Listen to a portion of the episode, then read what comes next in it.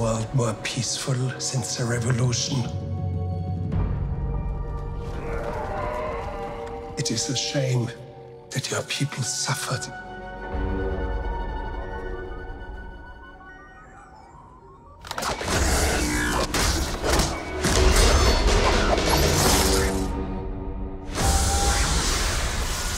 But bounty hunting is a complicated profession.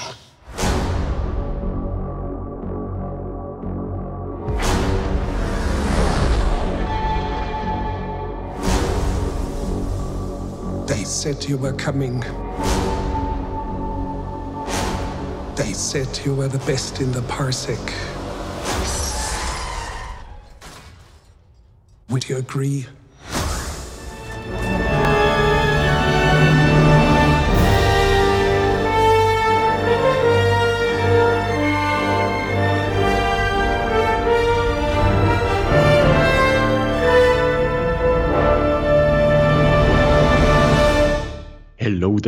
Damit wieder einmal herzlich willkommen zurück bei Inside the Armor, der Podcast für alle Star Wars Fans und Cosplayer. Ich bin Markus und Leute, ich bin tierisch aufgeregt. Ich sag's wie es ist, wir haben so eine großartige Folge vor uns. Ich weiß gar nicht wohin mit mir und damit ich in meiner Aufregung nicht wie ein kopfloses Huhn hier gegen die Wand renne, haben wir wie immer jemanden dabei, der mich wieder einfängt. Ich sage Hallo lieber Live.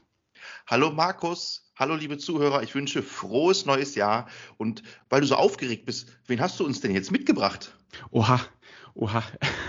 Wir haben heute eine Premiere, lieber Live und liebe Leute da draußen, denn wir haben, ihr habt es ja gerade in dem Intro schon gehört, etwas Fantastisches vor uns. Nämlich, wir reden das erste Mal über Din Djarin, a.k.a. der Mandalorianer. Ist das nicht fantastisch live? Es ist absolute großartige Ekstase, glaube ich. ja, also ohne Mist, ich bin, äh, ich bin ja riesen Mando-Fan und ich habe mich so auf diese Folge gefreut. Ich habe die irgendwie seit gestern die ganze Zeit das Mando-Theme im Kopf und so weiter.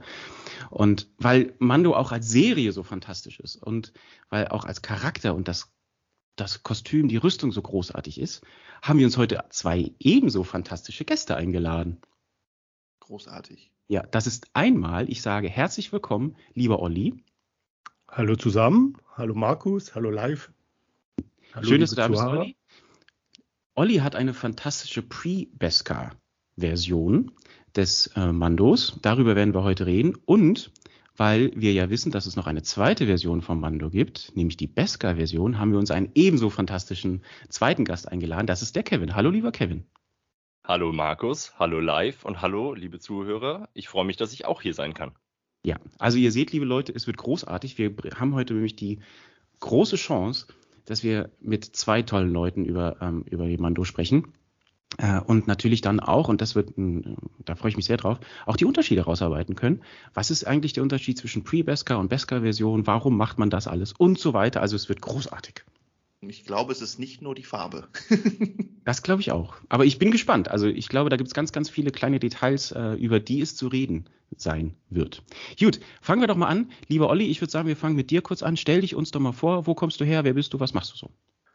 Ich bin der Olli, also mit äh, vollem Namen der Olivier, weil ich äh, aus Frankreich komme, aus Montpellier ursprünglich, aber schon länger in Deutschland, also über über 20 Jahre und also wenn ich mir nicht so richtig versteht, dann äh, bitte fragt nach.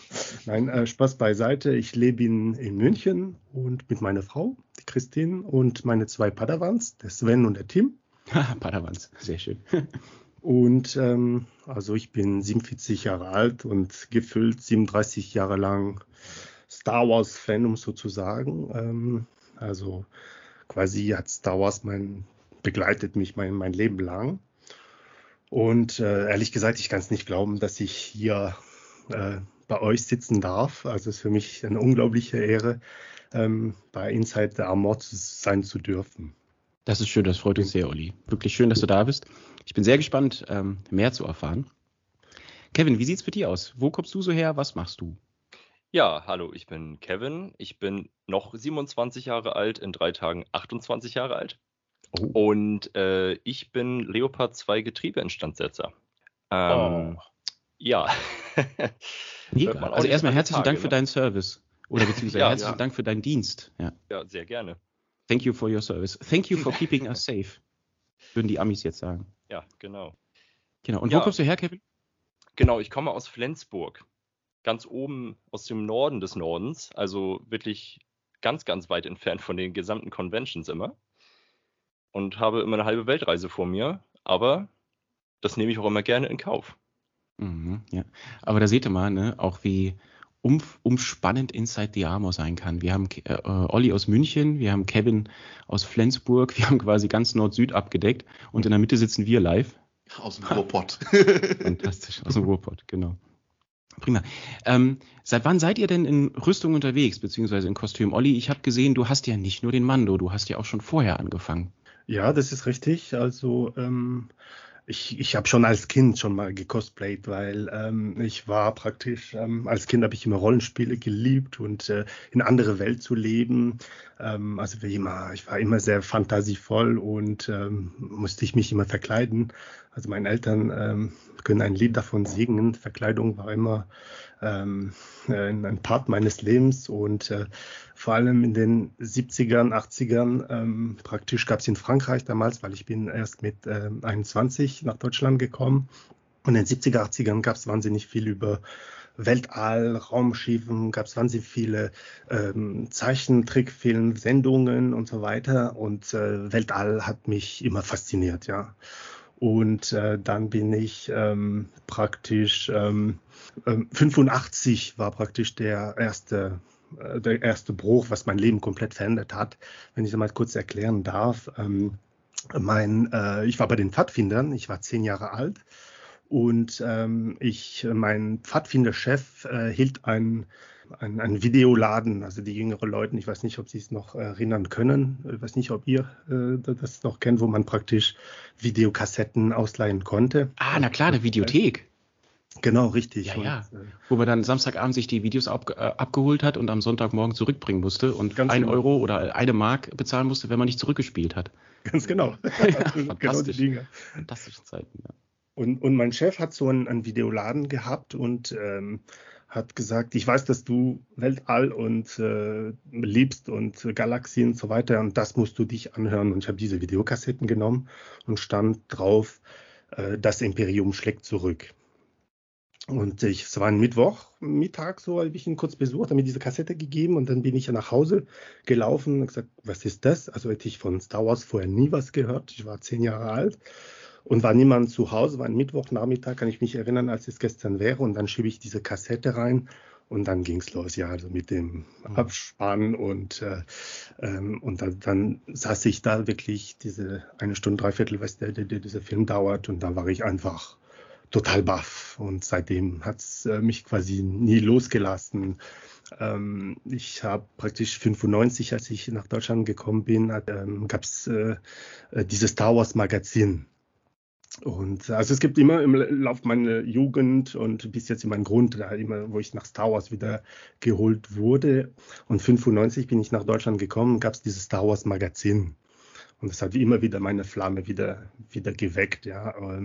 Von 1997 äh, bis 99, als ich in München dann ähm, gearbeitet habe, hatte ich das Glück, dass wirklich zwei Straßen weiter gab so einen Star Wars Laden tatsächlich, ja. Äh, ich habe meine Mittagspause immer dort verbracht und da war ein IG 88 in lebensgroß aus Metall gebaut. Also das war für mich der, der Wahnsinn. Krass. Aber mein erstes Kostüm tatsächlich war 1999. Das war für die Premiere vom Episode 1. Und ähm, ich habe mir gedacht, ich will nicht einfach so so hingehen und da habe ich mir einfach so aus diesem Laden da um die Ecke äh, eine Darth Maul Maske geholt. Also die war so eine, ja nicht besonders schön, so eine schwabelige äh, Darth Maul Maske, aber hätte ich mir auch noch dazu so einen Umhang genäht. Und da war ich als Darth Maul bei Episode 1 in der Kinopremiere in München. Witzig, cool. Mhm. Und das ist aber auch schon 23 Jahre her.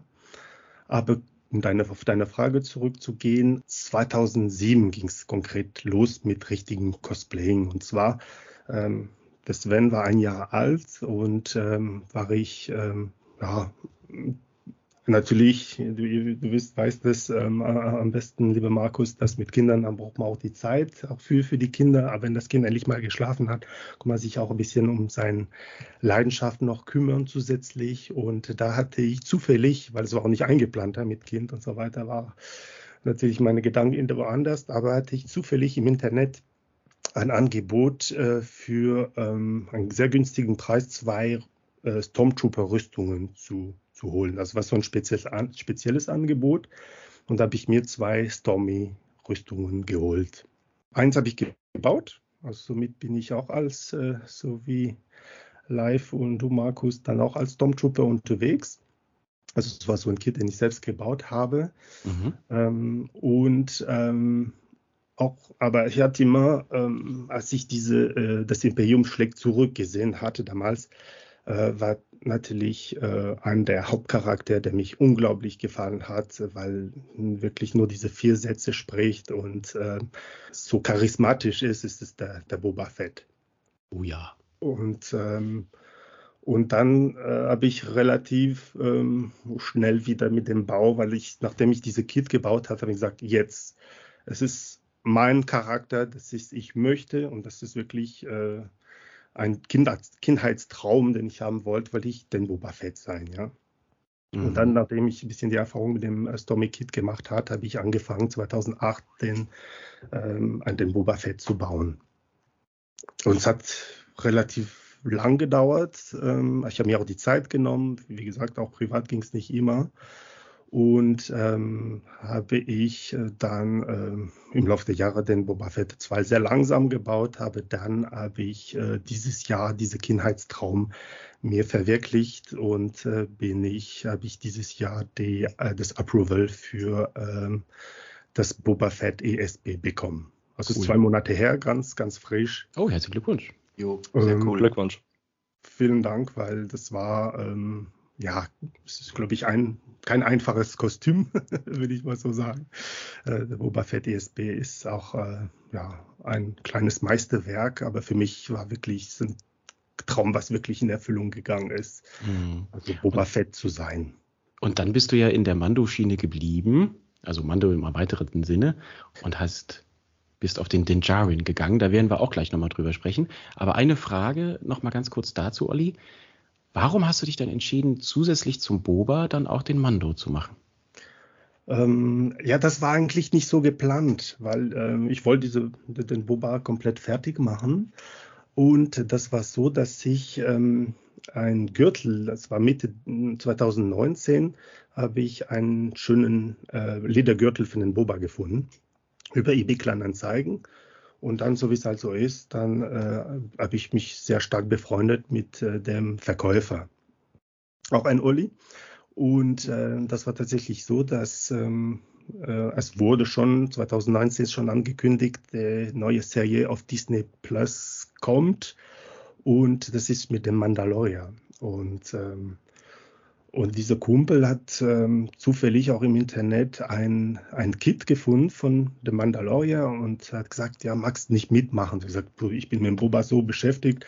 Äh, eigentlich nein, will ich nicht. Und dann hat er mich doch überzeugt und hat diese zwei Kits bestellt, ein für sich, ein für mich.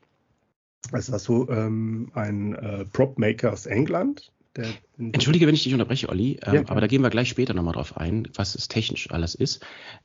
Ich finde es aber interessant, wenn ich das jetzt so richtig zusammenlege, was du sagst, dann hast du dich ja entschieden, in den Mando hineinzugehen, noch bevor du überhaupt die Serie gesehen hast. Das heißt, noch bevor du wusstest, was für Vibes, was für Atmosphäre die Serie bringt und auch was für ein Charakter der Mando sein wird. Das genau ist ja genau klasse. Ist ja. ja. krass. Das heißt, du bist gar nicht, so wie, so wie ich jetzt beispielsweise, ich bin einfach mega gehypt, weil ich die Serie über alles liebe und den Mando deswegen so cool finde. Du warst schon viel früher mit am Start. Ha! Genau, also bevor die Serie tatsächlich die Serie ähm, Fantastisch. ja, äh, laufen war. Also war nur angekündigt und äh, da wusste ich auch kaum was über den Mandalorian eigentlich. Ja. Mhm. Wo wir noch spekuliert haben, dass der Mando vielleicht der junge Boba Fett ist oder so. Ja, ja, genau. Ja, ja. ja, ich weiß auch noch damals, als die Serie angekündigt wurde, da hat man nur gehört, ja, es soll um einen Mandalorianer gehen, so ein bisschen im Western-Stil die Serie sein. Da habe ich nur gedacht, naja, hm, na gut, warten wir mal ab. Ne? Prima. Olli, vielen Dank dafür. Ich würde sagen, Kevin, ähm, du möchtest ja auch zu Wort kommen und äh, natürlich auch erzählen. Seit wann bist du in Rüstung unterwegs und wie kam es bei dir dazu, dass du dich für den Mando entschieden hast? Genau, also abgesehen von ein paar Kindheitserinnerungen, sage ich mal, dass man äh, im Alter von sechs Jahren von der Mutter als Darth Maul geschminkt wurde. Und okay. äh, ja, äh, später dann nochmal, ich glaube, das war rund um im Alter von elf, als Darth Vader zu äh, ja, zum Rummelpott, falls euch das was sagt. Hier oben in Norddeutschland ist das zumindest geläufig, dass man an Silvester wie an Halloween auch äh, von Haus zu Haus läuft. Ah, okay. Nee, kenne ja. ich nicht. Ja, das ist so ein nördlicher Brauch hier bei uns. Und es cool. ist, wie gesagt, halt vergleichbar mit Halloween. Ja, und dann eben als äh, Darth Vader noch mit diesem Hasbro Stimmverzerrerhelm unterwegs gewesen. Dann war eine ganz, ganz lange Zeit erstmal Ruhe um solche Themen. Um Star Wars natürlich nie direkt, aber um das Ding Kostüm. Und dann kam das auch mit dem Start der Serie The Mandalorian. Ich habe zeitgleich immer ein bisschen YouTube-Videos geschaut von Maul Cosplay oder auch Ben Bergmann im echten Leben genannt. Er hat halt auch einen Star Wars Fanfilm gemacht zu Darth Maul, falls euch das was sagt vielleicht. Ich glaube, es ist der meistgesehenste Star Wars Fanfilm, den es gibt, kann das sein? Genau. Richtig. Ja, dann weiß ich welche. Ja. Mega. Ähm, und ich war immer sehr fasziniert von seinem Kostüm generell und habe es mir halt einfach immer nur angeschaut zur Selbstbelustigung, sage ich mal, dass man dann hm. immer gesehen hat, so, oh, das sieht so klasse aus und wirklich cool gemacht und so. Und irgendwann kam man dann so auf die Idee, sag mal, kann man das nicht eigentlich auch selber machen? Und na klar, äh, wenn der Mensch das gemacht hat, denke ich mir immer so, kann man das sicherlich auch. Und dann habe ich mich ein bisschen mehr mit der Materie beschäftigt. Er arbeitet ja sehr viel mit EVA-Schaumstoff, dass dieser halt äh, in Form gebracht wird, lackiert wird. Und dann dachte ich mir aber so, okay, The Mandalorian, eine gepanzerte Rüstung aus EVA-Schaumstoff ist vielleicht nicht so das Wahre und habe mich dann noch mal ein bisschen weiter damit beschäftigt und habe dann geschaut und gesehen, dass auf einmal 3D-Drucker voll im Trend sind. Und äh, ja, früher war das noch so, da wurden die beim Mediamarkt ausgestellt und so ein paar Drucke liefen da hin und her. Und es war immer völlig utopisch, sowas selber zu besitzen, weil die Preise dermaßen hoch waren doch dann so, ja, wann war das? 2020 war das. Genau, 2020 im Dezember, da habe ich meinen ersten 3D-Drucker tatsächlich erworben. Ah, okay, cool, sehr gut. Das war noch ein relativ kleines Modell, äh, der Creality Ender 3, von der Größe her ungefähr 20, 25 Zentimeter Buildplate. Da war halt auch noch nicht so viel zu holen, aber die ersten Erfahrungen wurden halt damit gesammelt. Äh, und dann bin ich äh, auf Thingiverse unterwegs gewesen, in der 3D-Druckszene auf jeden Fall eine bekannte Plattform, äh, wo man sich halt von anderen Herstellern oder Machern äh, kostenlos Dateien ziehen kann. Und da war unter anderem auch ein komplettes Mandalorian oder eben Dinjarin Kit. Ich glaube, das war sogar noch die Season 1 Beskar-Version. Und da habe ich die Dateien einfach runtergezogen und habe das mal versucht, auf einen 3D-Drucker zu schmeißen. Beim Helm wurde es dann schon interessant. Okay. Der passte okay. natürlich absolut nicht auf diese Druckplatte drauf. Aber der Hersteller war ja so äh, nett und hatte dann in der RA-Datei noch ähm, eine acht- bzw. zehnteilige Version von diesem Helm dann reingestellt, sodass Leute mit einem kleinen Drucker halt auch äh, in der Lage waren, diesen Helm zu drucken. Okay, ich merke schon, wir, wir rutschen sehr, sehr schnell in das ganze Technische ab, was ich großartig ja. finde. Aber Leute, ich muss euch ein bisschen einbremsen, muss ich ganz okay. ehrlich sagen, weil wir wollen vorher noch ein bisschen über Mando sprechen. Wir wollen über die Serie sprechen. Ähm, und ich freue mich sehr auf die ganzen Details. Aber bei dir, Kevin, wenn ich das richtig verstanden habe, war quasi die, die, äh, ja, die Availability, sagt man im Englischen, ähm, also dass es möglich war, etwas zu bauen, auch selber zu bauen, war quasi der ausschlaggebende Faktor dafür, dass du gesagt hast, cool, jetzt mache ich's. Auf jeden Fall. Okay. Und warum hast du dich für Mando entschieden? Ich meine, du hättest dir auch irgendwelche anderen ähm, Dateien auf einen 3D-Drucker schmeißen können. Warum musste es der Mando und warum musste es auch die Beskar-Version sein? Warum? Es hätte ja auch die Pre-Beskar-Version sein können. Genau. Ähm, es hat mich tatsächlich in der Serie, als ich sie später gesehen hatte, äh, total gecatcht. Also erstmal dieses Erscheinungsbild, wenn er in den Raum reinkommt. Dann kriegt er noch ein eigenes ähm, Theme, was jedes Mal im Hintergrund abspielt. Jedes Mal, wenn dieser Mensch oder Mandalorianer äh, in den Raum hineinkommt, dann hat er sofort eine Präsenz, die er ausgestrahlt hat. Das hat mich sofort mitgenommen. Mhm. Also auf jeden Fall. Und jedes Mal, wenn ich wieder daran denke, dann kriege ich Gänsehaut. Absolut, geht mir genauso. Ich glaube, Olli und live, euch geht es auch so, ne? Volle oh, ja. Ich weiß vor allen Dingen, welche Szene du direkt meinst, wo er da in dieser, ich glaube, es ist das im Winter, wo er da einfach in diesen, ja, weiß ich nicht, das Casino oder in die Bar, Bar, genau, Kneipe. Mhm. Ja. Das genau, das, das, Das Auftreten ja 100 Prozent.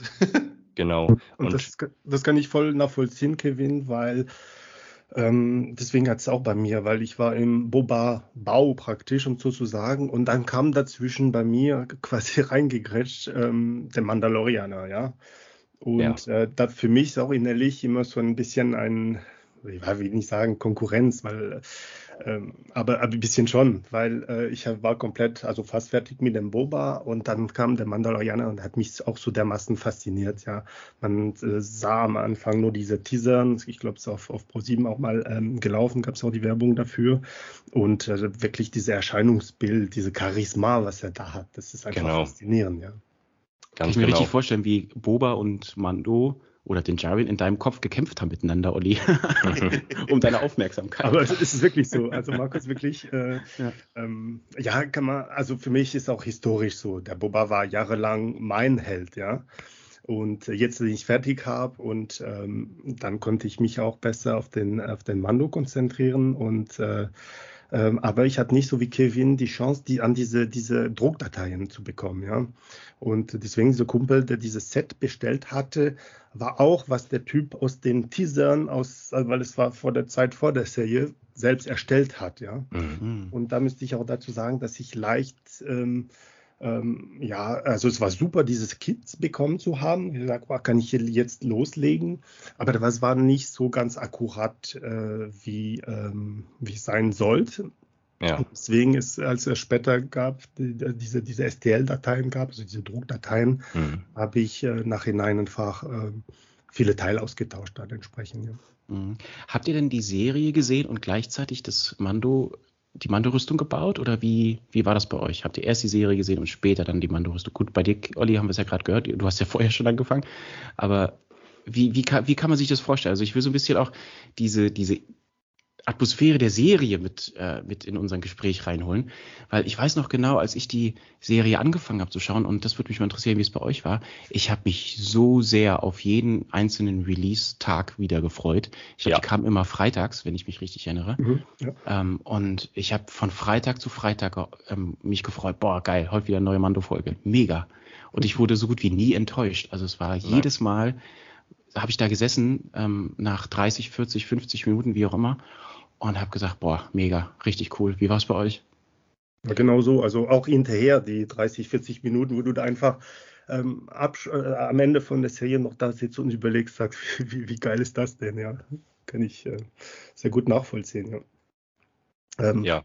Bei mir war es auch so, dass dann, ähm, also den Bau hatte ich angefangen, so praktisch im Herbst 2019 und dann kam wenn ich mich richtig erinnere, so Anfang 2020, so im März, glaube ich, dann mit Disney Plus, als äh, Disney Plus dann praktisch in Deutschland dann, äh, also was man das praktisch äh, streamen konnte, dann gab es die Serie dazu. Und dann konnte ich auch entsprechend, äh, vor allem weil bei meiner Rüstung sind die zweieinhalb Episoden, die, die für die Rüstung ähm, in Anführungszeichen relevant sind, weil das ist, die Prebeska ist nur wirklich in zweieinhalb Episoden der Serie zu sehen und dann konnte ich wirklich äh, dann noch die, die, meine Rüstung verbessern, ja. Und mhm. entsprechend farblich anpassen und äh, ja, sowas. Mhm. Ja, März 20 war, glaube ich, richtig, weil das war die Phase, wo wir alle viel zu Hause saßen und genau, alle Zeit ja. hatten, Mando zu gucken. Ja. Ganz genau. Und zu bauen. ja, ja. Habt ihr eine Lieblingsfolge? Oh, das ist ja eine sehr schwierige Frage. Ich weiß, ich habe auch lange überlegt, als ich die Frage ähm, mir selbst gestellt habe. Ähm, Willst du anfangen oder soll ich anfangen? Ja, ich kann auf jeden Fall anfangen, weil ich habe mir schon äh, auch in den letzten Wochen habe ich ja auch immer mal wieder nochmal The Mandalorian geschaut und habe da tatsächlich auch nochmal drüber nachgedacht. Es ist wirklich sehr schwierig zu beantworten, weil die Serie als Gesamtes halt einfach so ein geschnürtes Paket ist, was einfach kaum zu übertreffen ist, meiner Meinung nach. Ja. Aber tatsächlich war das für mich auch äh, der Anfang der zweiten Staffel The Marshal. Ich fand, die gesamte nice. Folge war einfach super gut durchdacht und ähm, dass da auch, äh, ich sag mal, Legends noch wieder mit aufgegriffen werden, mhm. ähm, nämlich der Marshal selber, wie er dann da reinkommt mit der Boba Fett-Rüstung und man erst so denkt, ne, das ist er nicht das kann nicht sein. Wieso sieht er jetzt so aus?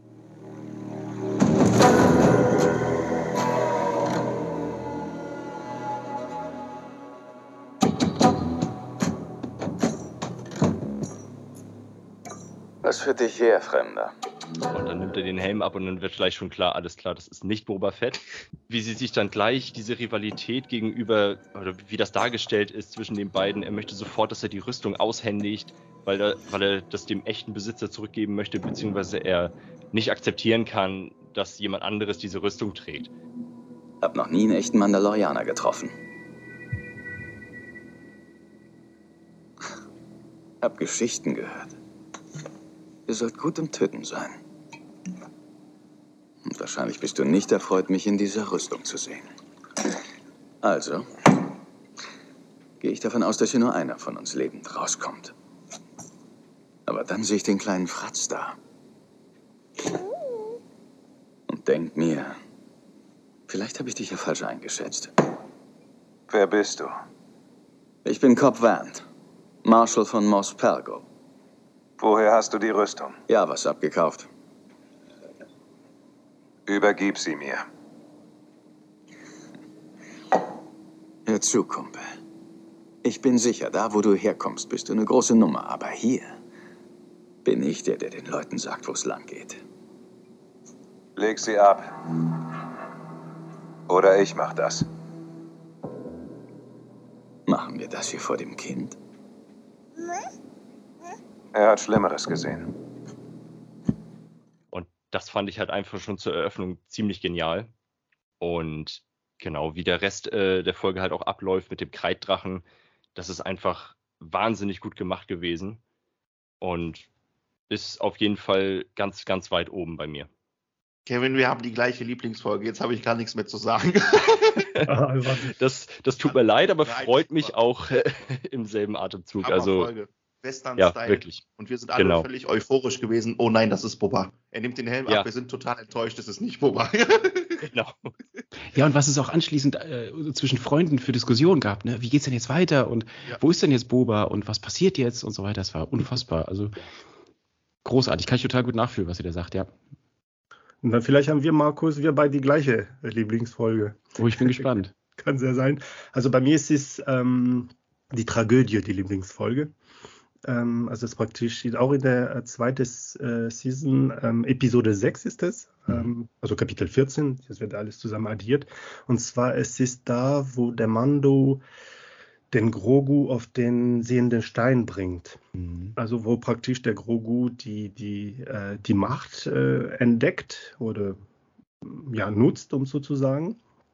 Aber es ist nicht wegen dieser, dieser Szene, sondern für mich als äh, langjährige Boba Fett ist wirklich als diese Slave One einfach durch Oh, das Bildschirm einfach durchdüst. Also mit Klang, mit Bild und dann denke ich, nein, ist der Boba wieder da und das ist äh, richtig, richtig krass gewesen Ich, für mich. Ja. ich weiß noch, ich bin vom Sofa aufgesprungen und hab, kam mir vor wie in diesem Leonardo DiCaprio-Meme, wo der dann so nach vorne zeigt, ne? Ich weiß nicht, aus, aus Big Gatsby oder was? Nach dem Motto, Genau. Boba, Boba, das ist Boba. Ich habe in diesem Moment Gänsehaut gerade. Unfassbar. Kann ich, Und, äh, ja, Ich, dürf, ich dürfte dich einen, einen draufsetzen. Ich bin tatsächlich vom Sofa, ich habe es mit Sven geguckt, ich bin aufgestanden, habe ich gebrüllt, ja. Sehr gut. Ich habe so gefeiert, das war der Wahnsinn. Weil wirklich für mich auch die beiden Charaktere, wie gesagt, der Boba kommt wieder mit dem Mando zusammen, Wahnsinn. Also, Ja. Ja. Ja, gerade für dich, ne, der ja beide Charaktere sehr intensiv genießt in seinen Kostümen, äh, ist, ist ja auch diese Ver Verquickung von Boba und Mando einfach fantastisch. Ne? Das ist es, das ist es, ja. Ja. Ja. Im Moment Dream Team in der Szene. Auf jeden Fall. Wobei die Folge hat auch einen bitteren Nachgeschmack, weil es ist tatsächlich, tatsächlich das so, wo der Razor Crest dann in Asche geht, ja. Oh ja, da, das, da war die Euphorie ganz schnell vorbei. Also die, ja genau, und die, die, die Gefühl dabei, weil du freust dich, ja, Boba kommt mit Mando, die kämpfen zusammen mit Stormtrooper und dann am Ende platzt die, die, die Razor Crest, dann denkst du dir, Ja. also gefühlsmäßig ein Feuerwerk. Ganz oben nach ganz unten. Ganz genau. Ein harter auch, Tag. Ja, und es war auch interessant, ne, wie, wie schnell wir als Fans die Razor Crest als jetzt schon ikonisches Raumschiff äh, tatsächlich auch aufgenommen und, und akzeptiert haben. Ne? Weil es eigentlich total klobig aussieht. Ja, das ist echt voll das Aber hässliche mega Ding. gut, mega Aber ich finde es ja. voll gut. Ich finde es richtig Ja. gut. Aber das macht auch wieder diesen rustikalen Stil aus. Ja, Dieses, was Star Wars auch immer ausgemacht hat, dieses dreckige und schmutzige, nicht Ja. dieses saubere, sage ich mal, genau im Gegenzug, sondern wirklich halt, äh, okay, der hat da äh, einen Transporter, äh, der wirklich sehr klobig ist, wie schon gesagt wurde. Und das passt wieder zu seinem Stil. Er braucht halt einfach viel Platz in seinem Schiff, um seine äh, Kopfgelder einzutreiben und zu transportieren. Und da hat das schon irgendwie Sinn gemacht. Absolut, absolut. Und es erinnert einem halt auch, rein vom Auftreten, die Razor Crest, an so ein äh, Gunship aus den Klonkriegen. Ja? Genau. Mhm.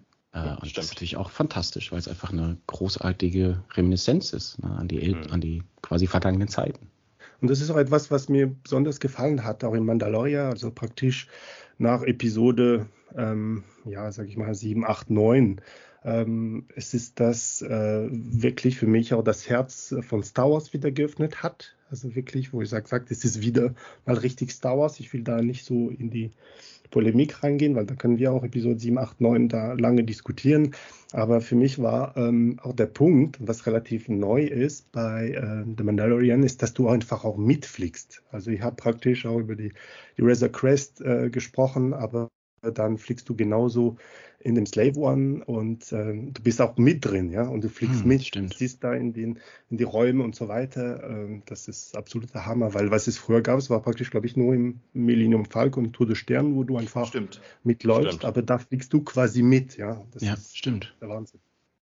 Ja, und es gibt ja auch fantastische Szenen, in denen man sieht, wie sich die Slave One dann transformiert von nach dem Start. Ne? Also wie in die Senkrechte ähm, sich äh, genau, genau, also wie ja. sich das ganze Innenleben verändert im Hintergrund und so weiter. Großartig, großartig. Also die Serie hat, ich glaube, da sind wir uns alle einig, einfach unheimlich viel mit uns allen gemacht. Ne? Die ja. hat, ähm, ja.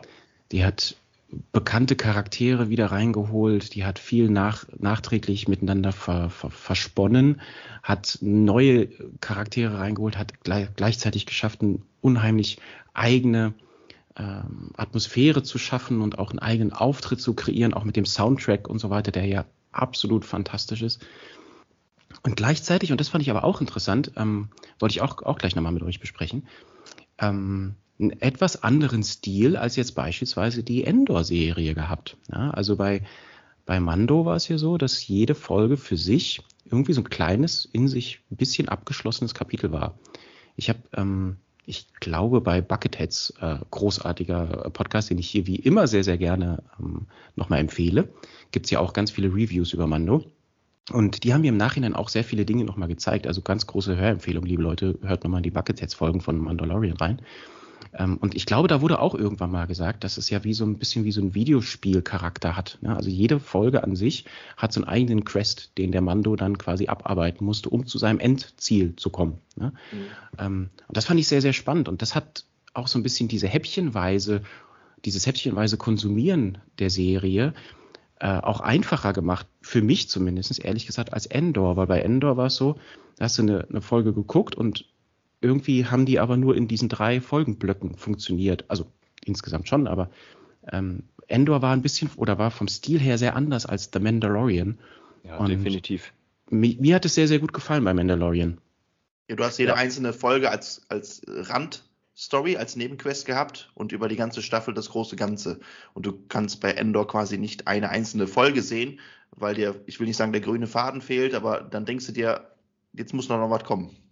Genau. Absolut bei dir live. Also ich würde auch sagen, Andor in einem Stück zu schauen und der Mando kannst du immer eine Folge da genau. schauen, dann passt es ja. Richtig so nicht so ne? erfüllt. Also bei Andor jetzt. Du guckst die Folge und du willst auch weiter gucken, aber du kannst es nicht und bist dann erstmal so, okay, jetzt muss ich erstmal schauen, wie es nächste Woche weitergeht, bevor ich ein Urteil Stimmt. darüber fällen kann. Und bei The Mandalorian, da bist du jedes Mal, wenn die Folge lief, du musstest ja auch eine Woche warten, dann konntest du trotzdem zufrieden ich sag mal, ins Bett gehen und sagen, ja, das war gut. Stimmt, ja. ja das stimmt. gefiel mir so, wie es war. Ja, gute Beobachtung. Das und, trifft die Sache ziemlich auf den Kopf, ja.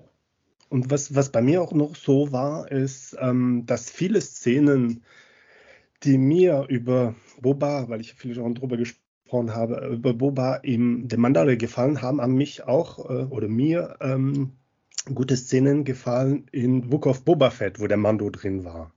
Mhm. Ähm, gut, in den sechs äh, unterschiedlichen Episoden vom äh, Book of Boba Fett gab es auch zwei speziell auch für den Mando. Ähm, wo ich hinkommen will zum Thema nochmal Fliegen, äh, eine von meinen Favoriten-Szenen ist auch da mit dem Starfighter ähm, Bau, also wo er praktisch ähm, äh, praktisch denn das sein neues Raumschiff bekommt, ja. Und äh, das ist auch nicht in, des, in, der, in, den, äh, in der Folge der, äh, in der Serie der, der Mandalorian, sondern beim Book of Boba Fett. Und das fand ich auch wirklich mega. Du meinst den N1 Star Sternjäger von. Ja, Stern. Sternjäger, genau. Ja, ja, ja, genau. Ja, genau. Ja, ja, mhm. stimmt. Das fand ich auch äh, super, dass du es ansprichst, Olli. Ähm, fand ich eine, einen sehr interessanten Twist innerhalb der Boba-Staffel, dass auf einmal zwei Folgen fast nur aus Mando bestanden. Mhm. Staffel 2.5 quasi. Ja, genau. richtig, richtig. Und ich muss sagen, die beiden Folgen, auch wenn ich mich jetzt vielleicht ein bisschen aus dem Fenster lehne und andere es anders sehen sollen, aber die beiden Folgen haben mir am besten gefallen von der gesamten Boba-Staffel. Ja, tatsächlich ja. War schon ein bisschen traurig eigentlich, aber die Folgen waren halt einfach absolut fantastisch, ja. Ja. Da ist tatsächlich auch meine absolute Lieblingsszene aus Mit dem allen Szenen. Nein, tatsächlich eine andere. Welche? also meine absolute Lieblingsszene mit den Jaren ist bisher, wir wissen ja nicht noch, was noch kommt, aber äh, definitiv der erste Auftritt von ihm in dem Schlachthaus, wo er erstmal nur durch seine Silhouette erkennbar ist. Und da bin ich auch vom Sofa aufgesprungen und habe mich so dermaßen gefreut, dass dieser Charakter doch nochmal so früh Einhalt äh, bekommt. Ähm, und dann äh, kommt er durch diesen Vorhang durch und steht da in seiner gesamten Beskar-Pracht. Und du hörst diese Flöte im Hintergrund. Genau, ja. genau, ja. Mega. So eine Gänsehaut, wenn ich jetzt schon wieder davon spreche. Ja. Ähm, und dann eben halt, äh, wie er die ganze Zeit äh, von hinten beschossen wird und dann auf einmal dieses Darksaber ausfährt. Und da war Sense bei mir. Also da dachte ich wirklich, alles klar, jetzt seid ihr verloren. Ich gebe dem Rest von euch die Möglichkeit, durch diese Tür zu gehen. Wir haben keine Differenzen. Die werden nirgendwo hingehen.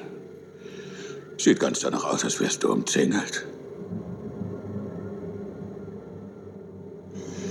Aber du wirkst auf mich wie ein Pragmatiker. Reden wir über unsere Optionen.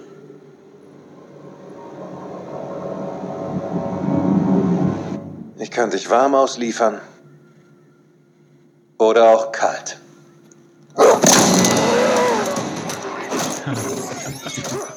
Fantastisch. Da gibt es, muss ich mich dran erinnern, da habe ich irgendwann mal so ein, so ein Meme oder sowas gesehen. Das war einfach unglaublich cool und lustig. Ich habe so gelacht. Ihr kennt doch diese Public Viewing Aufnahmen. Also stellt euch vor eine Kamera über irgendeinem großen jo. Pub oder so. ähm, wo, ich glaube, das war in England oder Amerika irgendwo, keine Ahnung, aber wahrscheinlich eher England, wo die Leute wahrscheinlich Fußball geguckt haben und äh, dann wird auf, kommt auf einmal ein Tor oder was auch immer und dann flippen die halt völlig aus. Und dieses Meme hat es aber andersrum gemacht. Das hat quasi da, wo was auch immer wahrscheinlich ne? Fußballspiel lief, ja. haben die genau diese Szene, Kevin, die du gerade genannt hast, reingemacht. Und als der, als der Mando so durchkam, sind die Leute ausgeflippt und haben geschrieben und wir Krüge sind geflogen und das war so.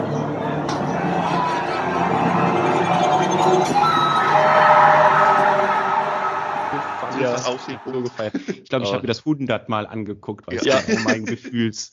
Ich hätte da äh, mitstehen können. Ich hätte das genauso ja. gemacht. Absolut fantastisch. Ja. Sehr, sehr cool.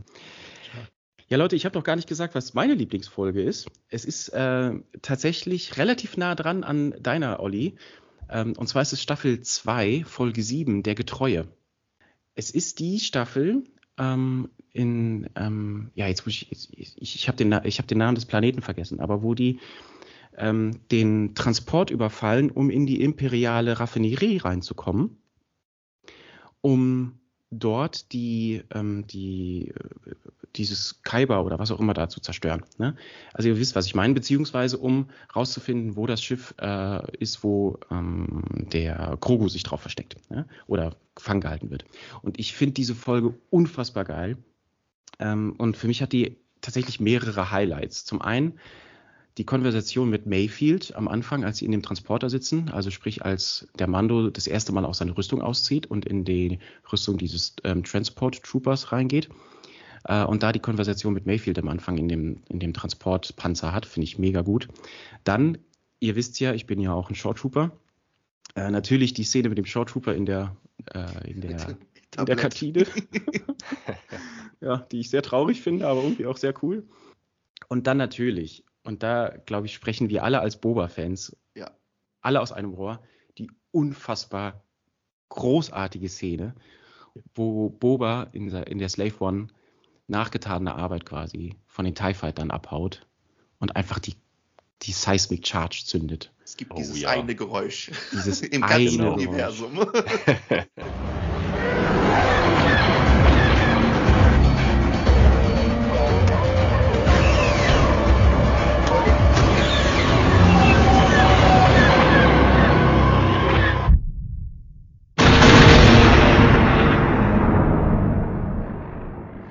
Also Markus, du sprichst Fantastisch. im Herzen wirklich, also es ist so eine ja. mega Folge, absolut. Ja. Und äh, ja. ja. also wo er praktisch diese zwei TIE Fighters da mit der Seismischbombe dann zerteilt, also es ist unfassbar genial.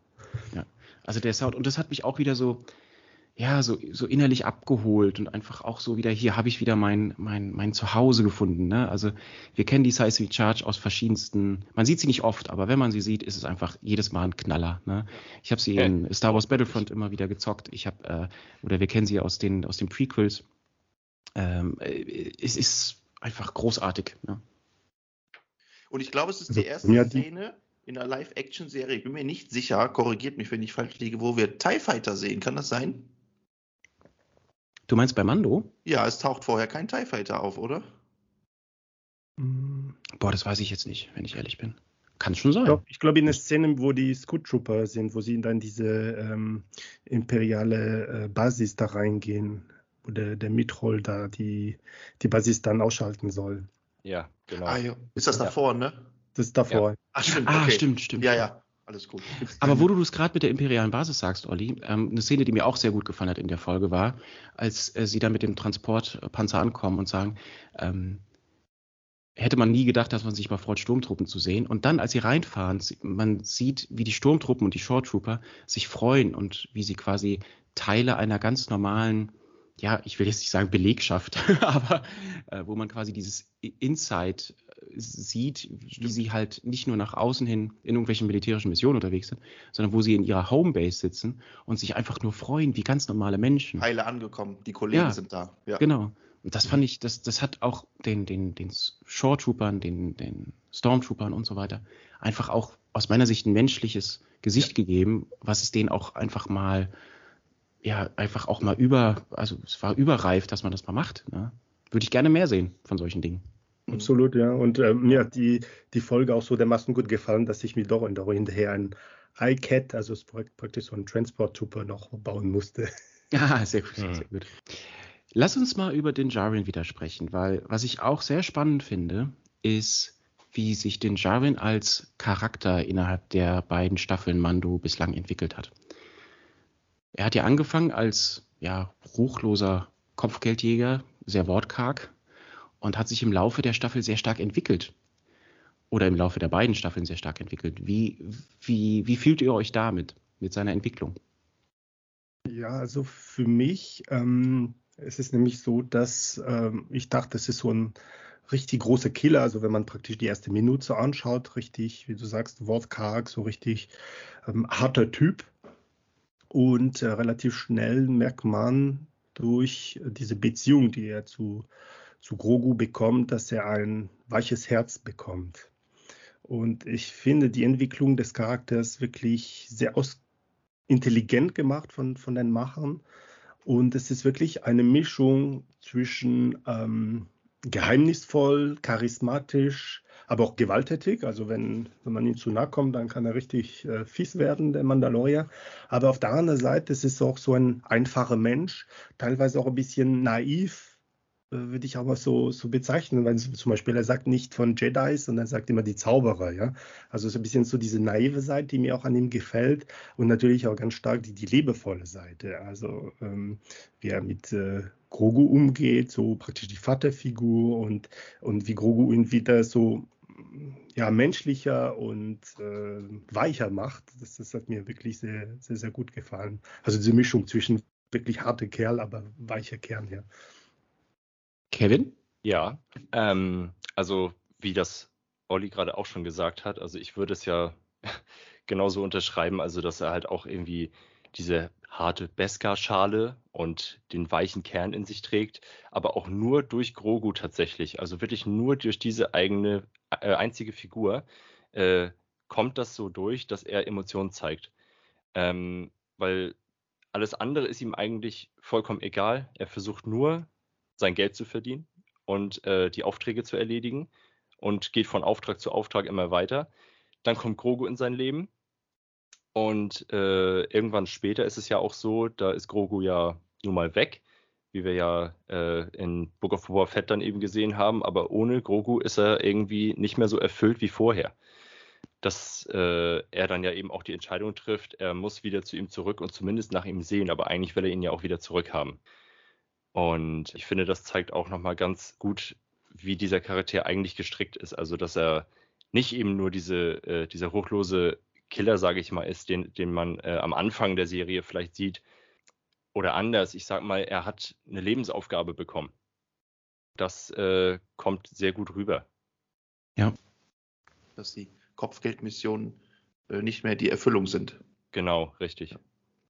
Ja, und ich glaube, was da auch sehr geholfen hat, also auch uns Zuschauern, Zuschauerinnen, das uns da abzuholen, waren auch immer wieder diese Flashbacks, wo man dann gemerkt hat, was er eigentlich auch als Kind für eine Entwicklung gemacht hat. Ja. Und dann hat man so peu à peu immer wieder mehr aus seiner Kindheit erfahren und was ihn dazu gemacht hat, in diesem Kult so zu werden, wie er ist.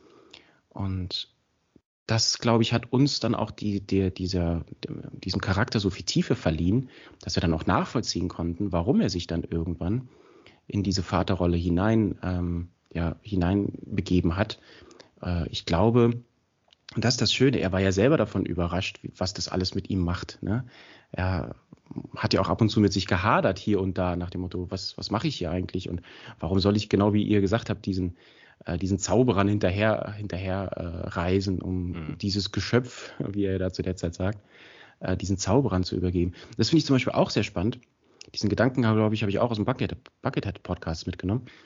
Dass er da, dass er zu den Jedi-Zauberer sagt, zeigt aber auch, wie wenig Information es zu der Zeit innerhalb der Galaxis gab. Also je nachdem, wo du wo gelebt hast, kann es halt sein, dass du von Jedis oder von Jedi überhaupt nichts mitbekommen hast. Und wenn du dann das erste Mal. greifbar für dich. Richtig. Ja. Also wir haben ja als, als, ich sag mal, Kenner der Galaxis, haben ja alle Informationen zur Verfügung. Aber wenn du halt irgendwo auf irgendeinem Planeten, in irgendeinem Wald wohnst oder was auch immer, oder irgendwo in irgendwelchen Dörfern unterwegs bist, dann kommen ja all diese Informationen, die wir aus der Vogelperspektive haben, ja gar nicht zu dir hin. Ja, stimmt. Und und das hat, ähm, das hat mir da sehr, sehr gut gefallen, als er dann in dem Fall zum Beispiel von den Zauberern gesprochen hat. Der hat gar nichts mitbekommen von diesen Jedi, von dem Kampf der, äh, der des Imperiums gegen Jedi und so weiter.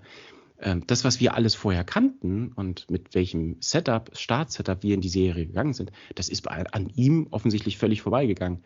Und das fand ich sehr, sehr cool. Das fand ich sehr mhm. spannend.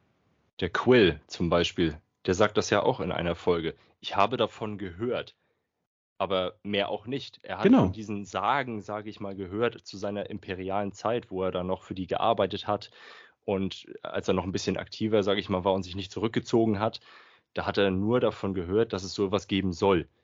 Und mehr konnte er dazu nicht sagen. Und alle anderen haben auch nur im Kreis gestanden und wussten nichts. Genau. Genau. Eine andere Sache, die mir aufgefallen ist, die ich total großartig finde, und das ist mir, naja, glaube ich, so vorher bei anderen noch nicht aufgefallen, bei anderen Charakteren.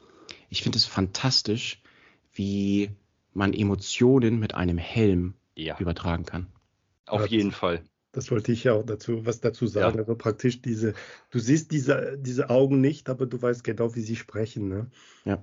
Also nur durch Kopfbewegungen, durch, durch Körpersprache, äh, wie der Mando sich ausdrücken kann, ja. Und äh, finde ich erstmal fantastisch, also absolut bei dir, Markus. Und äh, damit äh, ich persönlich auf, auf Gons, dann spiele ich auch viel damit. Äh, weil du kannst wirklich dich auch so ausdrücken, nur mit dem Körper, auch ohne zu sprechen. Und auch wenn man deine Augen nicht sieht, dann, dass man auch einfach so, so schön ausdrückt, ja. Definitiv. Ja. ja.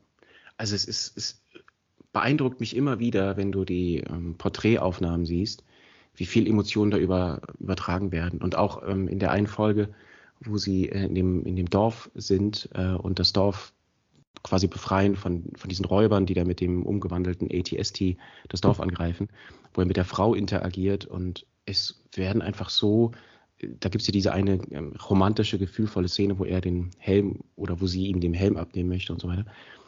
Und es kommen so viele Emotionen rüber, obwohl du nicht mal eine Mimik aus dem Gesicht hast. Und das finde ich un unglaublich fantastisch. Ja. Also ja. das gab es, glaube ich, so. Klar, es gab immer wieder Szenen, Frontalszenen von Vader, von Boba, von anderen. Aber so intensiv habe ich das. Genau, nicht in der genau. Intensität. Ne? Ja, ja, genau. Ja, super. Das Zwischenspiel, Entschuldigung, ähm, Markus, aber auch das Zwischenspiel mit dem Grogu zusammen, ja. Äh, vor allem wenn, ab dem Moment, wo der, der Mando äh, Grogus Namen erfährt, ja, dann, Stimmt, dann ja, erlaubt ja. sich auch das Spiel immer mit Grogu und der Kleine reagiert immer. also dieses Zwischenspiel, diese Emotionen, das, ja. das ist Wahnsinn, ja. Ja, ja, genau. Ja, aber es ist gut, dass du sagst, Olli, weil ähm, man, man, sieht, diese Emotionen sind nicht nur romantischer Natur oder fragender Natur, sondern können auch fröhlicher Natur sein. Also da sieht man, wie vielfältig dieses Spektrum ist, was man offensichtlich in der Lage ist, mit, mit, mit einem Helm zum Ausdruck zu bringen. Er ist fantastisch, absolut fantastisch. Auch die Szene aus der ersten Staffel, ähm, ich habe jetzt gerade seinen Namen vergessen, aber der, der in die Kopfgeldjägergilde aufgenommen werden will, mit dem er zusammen loszieht, um Fennec Shand, ich mhm. sag mal, einzustreichen. Ähm, da haben sie diese eine Szene da, wo sie äh, nächtigen wollen und er liegt da zum vermeintlich Schlafen und äh, der Typ, der zieht die ganze Zeit seine Waffe vor ihm und versucht ihn die ganze Zeit so auszuspielen, so nach dem Motto, ah, jetzt habe ich dich und so. Und er man sieht ja nicht, ob er die Augen auf hat oder nicht. Und auf einmal hört man nur von ihm aus dem Helm, bist du fertig? das fand ich auch super. Ja, großartig. Ah, es gibt so viele tolle Szenen. Man muss auch sagen, ähm, ich habe ja im Vorfeld auch überlegt zu fragen, was ist eure Lieblingsszene, aber ich glaube, dann kommen wir A aus dem Gespräch nicht mehr raus, weil wir alle irgendwelche Szenen dann einfach nur rezitieren werden. Es gibt einfach so unfassbar tolle Szenen ständiger Natur. Es ist großartig. Ja. Da wir mal schneller, um zu fragen, äh, welche Szene uns nicht gefallen hat, aber mir wird auch keine einfallen. Ja, stimmt. stimmt. Gut, ihr Lieben, wollen wir mal langsam in das Technische reingehen? Ja, nachdem ich euch am Anfang ein wenig gebremst habe, wo ich immer noch ein schlechtes Gewissen habe, aber egal, ähm, lasst uns doch mal über das Thema technisch, also sprich über die Rüstung an sich sprechen. Und das Schöne ist, und da freue ich mich wirklich sehr, sehr drauf. Ähm, wir können jetzt die beiden Versionen von euch, die ihr beide ähm, äh, habt, schön gegenüberstellen. Das heißt, Olli, nochmal zur Erinnerung, deine Pre-Beskar-Version ähm, und Kevin, deine Beskar-Version. Ähm, ich muss auch ehrlich sagen, ich wüsste gar nicht, ähm, welche mir besser gefallen würde, weil ich einfach beide absolut fantastisch finde. Ähm, als ich den Mando das erste Mal in der vollen Beskar-Version gesehen habe, habe ich gedacht, also ich habe mich so an die Pre-Beskar-Version gewöhnt, weil ich fand die so großartig und so cool, dieses Ruggy-ness. Fand ich, fand ich fantastisch. Als ich ihn das erste Mal in der leuchtenden Beskar-Version gesehen habe, habe ich gedacht, oh ja, okay, jetzt sieht er aber ein bisschen, jetzt trägt er ganz schön, ja, ein bisschen auf dicke Hose und so weiter. Aber im Laufe der Staffel habe ich mich so dran gewöhnt, dass ich die auch einfach unfassbar toll finde. Also es ist eine, ja, es ist eine tolle, äh, ich finde es jetzt ein tolles Setup, was wir haben.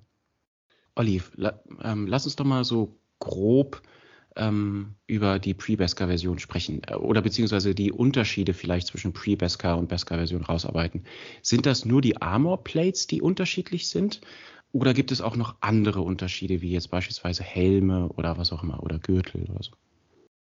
Also ähm, praktisch nur was gleich ist. Ähm, Kevin, kannst du auch gerne äh, noch was, gerne was dazu sagen, aber die Klar. gleich sind, äh, sind der Helm, der ähm, Armobelt, also praktisch diese Ledergurt, den den hat, mhm. die Hüftenschützer, genau. die Handschuhe, die Handplates, das Lederteil auf dem am linken Bein und der rechte ähm, ähm, das, das, rechte genau. Äh, Beinarmorteil, genau. Ja. Richtig, ja.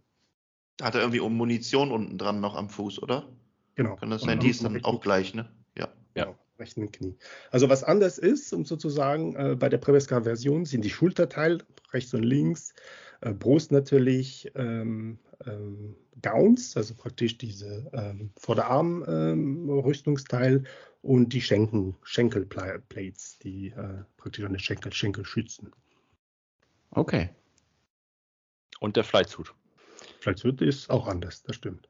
stimmt Ach, der Flightsuit ist auch anders. Ah ja, guck an. Zumindest im Wechsel auf Staffel 2. Ja, er hat, so, man, er hat eine andere Farbe auf jeden Fall, ne? Ja. Ja, und dann wahrscheinlich auch anders genäht. Später so, ist er ja. braun, früher war er grau. Cool. Gut, dann würde ich sagen, lasst uns doch mal von oben nach unten loslegen. Mhm. Äh, oben nach unten heißt, wir fangen meistens mit dem Helm an, was ich sehr begrüße in der Mando-Folge, weil der Helm einfach fantastisch ist. Ähm, ich glaube, ihr hattet eingangs gesagt, ihr habt das, ähm, ich glaube, Kevin, du hattest es gesagt, als du über deinen Drucker gesprochen hattest. Ja. Ihr habt wahrscheinlich eure beiden Helme gedruckt, oder? Ganz schön unsexy, ja. Leider, liebe Zuhörer, es ist kein echtes Beskar, das ist 3D-Druck. Ah, okay. okay. okay. Na, Spaß beiseite. Ähm, ja, das ist äh, also bei mir auch so wie bei, bei Kevin auch so ein 3D-Druck. Ähm, ich glaube, ähm, von der Form her ist es ähm, ja nicht so schwierig zu drucken. Äh, was eher schwierig bei dem Helm ist natürlich äh, die Lackierung. Mhm, genau. Und da hätte ich gleich mal eine Frage an Kevin, wie er das gemacht hat. Würde ich den. Ja, um es ganz kurz zu halten, einfach mal, äh, der Helm, den ich jetzt trage, ist meine dritte Version.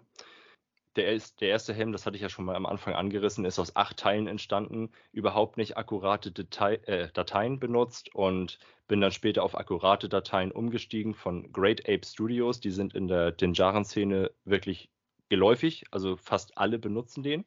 Ich weiß Muss nicht, man die bezahlen oder kann man die kostenlos? Ja, Nein, nein, die muss man bezahlen, genau. Okay, aber das lohnt sich offensichtlich dann. Das lohnt sich definitiv. Da wurde okay. sehr viel Recherchearbeit reingesteckt. Mhm.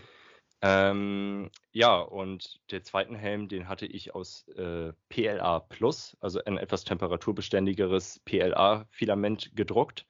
Und der zweite Helm, der war halt auch aus einem Stück gedruckt. Ui. Und bis auf die Ohren, die wurden dann nochmal separat gedruckt, aber auch aus Filament. Und später dann irgendwann, das ist, das kann sich auf alle Teile beziehen, die ich später gemacht habe. Ich habe komplett die gesamte Rüstung im zweiten Gang gedruckt und habe sie dann im dritten Gang nochmal komplett gedruckt, weil ich im Material umgestiegen bin. Sprich, ich bin auf PETG umgestiegen, weil ich keine Lust hatte, wenn ich später die Teile fertig habe, sie mir im Auto wegschmelzen. Ah, verstehe. Mhm. Hast du zwei Rüstungen?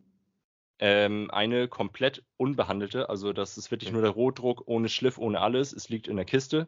Ich habe nie den Step gemacht, die Dinger angefangen, äh, angefangen zu schleifen. Das habe ich erst mit dem dritten Satz gemacht. Mhm. Den, den Helm, den du in, in einem Stück gedruckt hast. Ja. Wie groß muss das Druckbett sein, damit man so einen Helm drucken kann? Also ich habe jetzt aktuell einen äh, Creality CR10 V2 und äh, da ist die Druckplatte 300 mal 300 10, also 30 mal 30 Zentimeter im Groben okay. ähm, und 450 Millimeter hoch. Und da passt ein Helm, also so ein Dinjarin-Helm in der Form in 100% Druckgröße drauf. Okay. Das heißt, du hast die Ohren aber separat gedruckt wegen der, des Detailgrades oder genau. weil es nicht gepasst hätte? Also erstmal ist die Datei ohne Ohren komplett. Mhm. Ich weiß jetzt nicht ganz genau, ob es es auch ganz komplett gibt. Ähm, aber die Ohren zum Beispiel, das ist dann oben die Ohrmuschel und unten der Steg, der runtergeht. Äh, und diese Teile habe ich aus Resin gedruckt. Mhm. Für den Detailgrad, genau. Wird aber oft gemacht beim, ja. beim Helmdruckbau, sagen wir es mal so, dass, die, genau. ähm, dass, dass der Helm an sich aus dem jeweiligen Filament gedruckt wird und dann äh, Details über Resin beigefügt ja. werden. Genau. Habe ich noch eine Frage, weil ich weiß es nicht. Wisst ihr, aus, wie der Filmhelm gemacht wurde? Also wurde der gedruckt oder was auch Ich immer? weiß es nicht. Ich das ist äh, in der Regel ein Sculpt, also die werden, die werden verformt okay. und dann machen die aus GFK, also praktisch aus Glasfaser, mehrere Versionen, klar, weil fast für einen Dreh, meines Wissens, ne, ich will nicht meine Hand ins Feuer legen, aber meines Wissens machen sie das in der Regel so mit äh, Glasfaser, das äh, entsprechend hart ist, aber mehrere Versionen, falls äh, während dem Dreh was kaputt gehen würde. Hm. Aber in der Regel machen sie eine Form und die wird dupliziert. Okay. Genau. Mhm, und zum Lackaufbau. Äh, Darf ich ganz kurz noch eine Frage zu dem Druck stellen? Klar. klar. Ähm, wenn ich mich jetzt in, entscheiden würde, so ein Mando auch zu machen, dann interessiert mich sowas, glaube ich, auch ganz, ganz doll. Was, was kostet es denn, an, rein an Filament so einen gesamten Mando zu drucken? Also mich hat es äh, den gesamten Mando. Achso, ich war jetzt beim Helm. Ähm, nee, nee, weil du von den, von den ganzen Rüstungsteilen ges genau. hast gesagt, du hast alle, alle Rüstungsteile äh, ja. quasi dann nochmal ein drittes Mal gedruckt. Ähm, und ich stelle mir die gerade vor meinem bildlichen Auge so vor, dass die quasi jetzt da alle auf dem Boden liegen.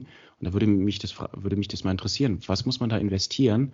Also du musst jetzt nicht genau sagen, was du bezahlt hast, aber was muss man da generell investieren, wenn man so die ganzen Armor Plates ähm, drucken möchte? An Filament allein, weil so mhm. günstig ist das ja auch nicht. Also in meinem Fall tatsächlich würde ich es betiteln als schon günstig, weil okay. es gibt wesentlich teurere Varianten. Ähm, es kommt natürlich auch immer darauf an, wie du dein Filament einkaufst, bei welchem Hersteller, wie wichtig ist dir jetzt äh, die Ausgangsqualität vom Filament schon, wenn es aus dem Druck rauskommt. Die würde ich bei mir betiteln als eher unwichtig, weil es sowieso geschliffen wird. Okay. Und äh, da kommt es halt nur noch auf die Druckereinstellung an. Äh, wenn die äh, gut getroffen wurde, dann kannst du schon selbst mit, ich sage mal, auch schlechtem Filament äh, gute Ergebnisse erzielen. Und in meinem Fall hätte ich jetzt gesagt, das sind so sechs, sieben Kilo Filament mit Stützen, die da draufgegangen sind. Und ich bezahle pro Rolle 13 Euro im Schnitt. Okay, ich kenne mich da jetzt nicht so aus. Ich bin selber kein Drucker. Ist es viel? Ist es, ich glaube aber, es ist sehr günstig, oder? Es ist günstig. günstig ja. Ja, ja. definitiv. Du okay. kannst für eine Rolle Filament von einem namhaften Hersteller auch über 30 oder 40 Euro ausgeben. Wie viel Gewicht ist auf so einer Rolle drauf? Ungefähr? Ein Kilo. Also hast du quasi sieben Rollen benutzt? Circa, ja, würde ich ah, sagen. 13 Euro über den Daumen gepeilt. Genau. Beziehungsweise andere dann halt deutlich mehr. Okay, aber dann wissen wir doch schon mal Bescheid. Also sechs bis sieben Rollen für so komplette Armor, Armor Parts, dann hat man so ungefähr grob eine Orientierung. Aber es ist, glaube ich, äh, beim Druck, ähm, also es ist reine äh, Filament. Ähm, sage ich mal. Aber was noch dazu kommt, ist äh, ähm, auch das gut Schleifen ist es leider nur reine Energie, was da gebraucht ja. wird, weil äh, die, das, den Druck macht praktisch so kleine Rillen, die abgeschliffen mhm. werden soll. Und diese Rillen müssen auch entsprechen, damit man gleich eine glatte Fläche bekommt. Dann muss man es entsprechend auch zusparteln. Also so habe ich es bei meinem Helm gemacht. Und das heißt wirklich, ähm, Sprühsparteln ist oft die, die beste Methode, damit diese Rillen mhm. sich fühlen. Und dann nochmal schleifen, nochmal nochmal äh, sprühen oder, oder spachteln, ist ja gesagt, und nochmal. Und dann bis man endlich mal eine komplette glatte äh, Form hat. Ja, wäre meine Frage gewesen, ob du Sprühspachtel benutzt oder anderen. Also ich das heißt, habe äh, Sprühspachtel benutzt. Ja. Und da muss man, also eine Dose kostet 12, 14 Euro ungefähr. Und dann braucht man auch schon ein paar, also vielleicht. Ja, ja, Zwei bis vier muss man auch noch dazu rechnen. Und du hast, du hast, du hast gesprüht, trocknet es an, geschliffen, wieder gesprüht, genau. geschliffen, genau. bis es glatt wurde. Genau. Bis alles der Arm tut weh und dann. Ähm, ja. und alles zugestaubt.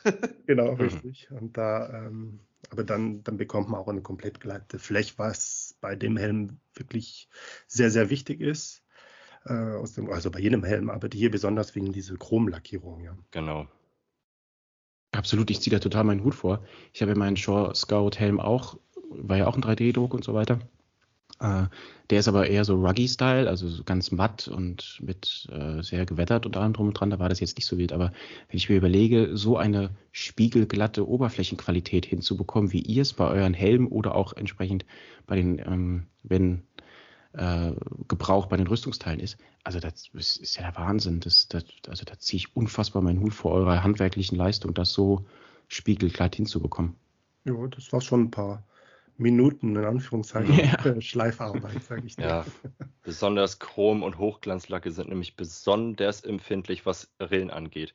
Du ja, meinst, genau. du bist fertig, du hast jetzt vermeintlich die letzte Schicht Spritzspachtel aufgetragen und dann lackierst du es äh, gut, komme ich gleich noch zu, aber ähm, ich sag mal, wenn das Chrom drauf ist und so, dann siehst du schon wieder, verdammt, da ist immer noch was zu sehen. Und, und wenn es nur ganz, ganz leicht hauchdünn ist, trotzdem, es kommt auf einmal durch.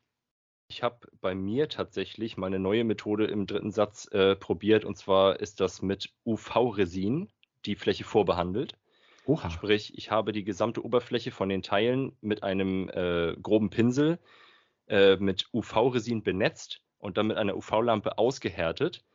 So habe ich mir viele, viele Gänge Spritzspachtel beim äh, aktuellen Satz gespart, weil dieses Resin ja unter UV-Licht in 10 Sekunden ausgehärtet ist. Dann wischt man es noch einmal mit Isopropanol über und dann hast du äh, schon eine sehr gute Grundlage.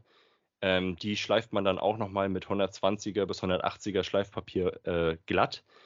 Und dann reichen so in der Regel ein bis zwei Schichten Spritzspachtel nochmal auf den Teilen. Also und dann. Den groben Druck erstmal danach mit diesem UV behandelt. Genau, richtig. Okay. Was das dann im Endeffekt ein paar Rillen aus, äh, schon korrigiert. Genau, weil das Resin darin das verläuft. Eigene, genau, es verläuft da drin, genau. Und äh, bei äh, Spachtelmassen ist es irgendwie immer so, diese Rillen sind ja so fein, die Masse ist so zäh, sage ich jetzt mal dazu. Äh, die läuft nicht immer hundertprozentig in diese Rillen hinein.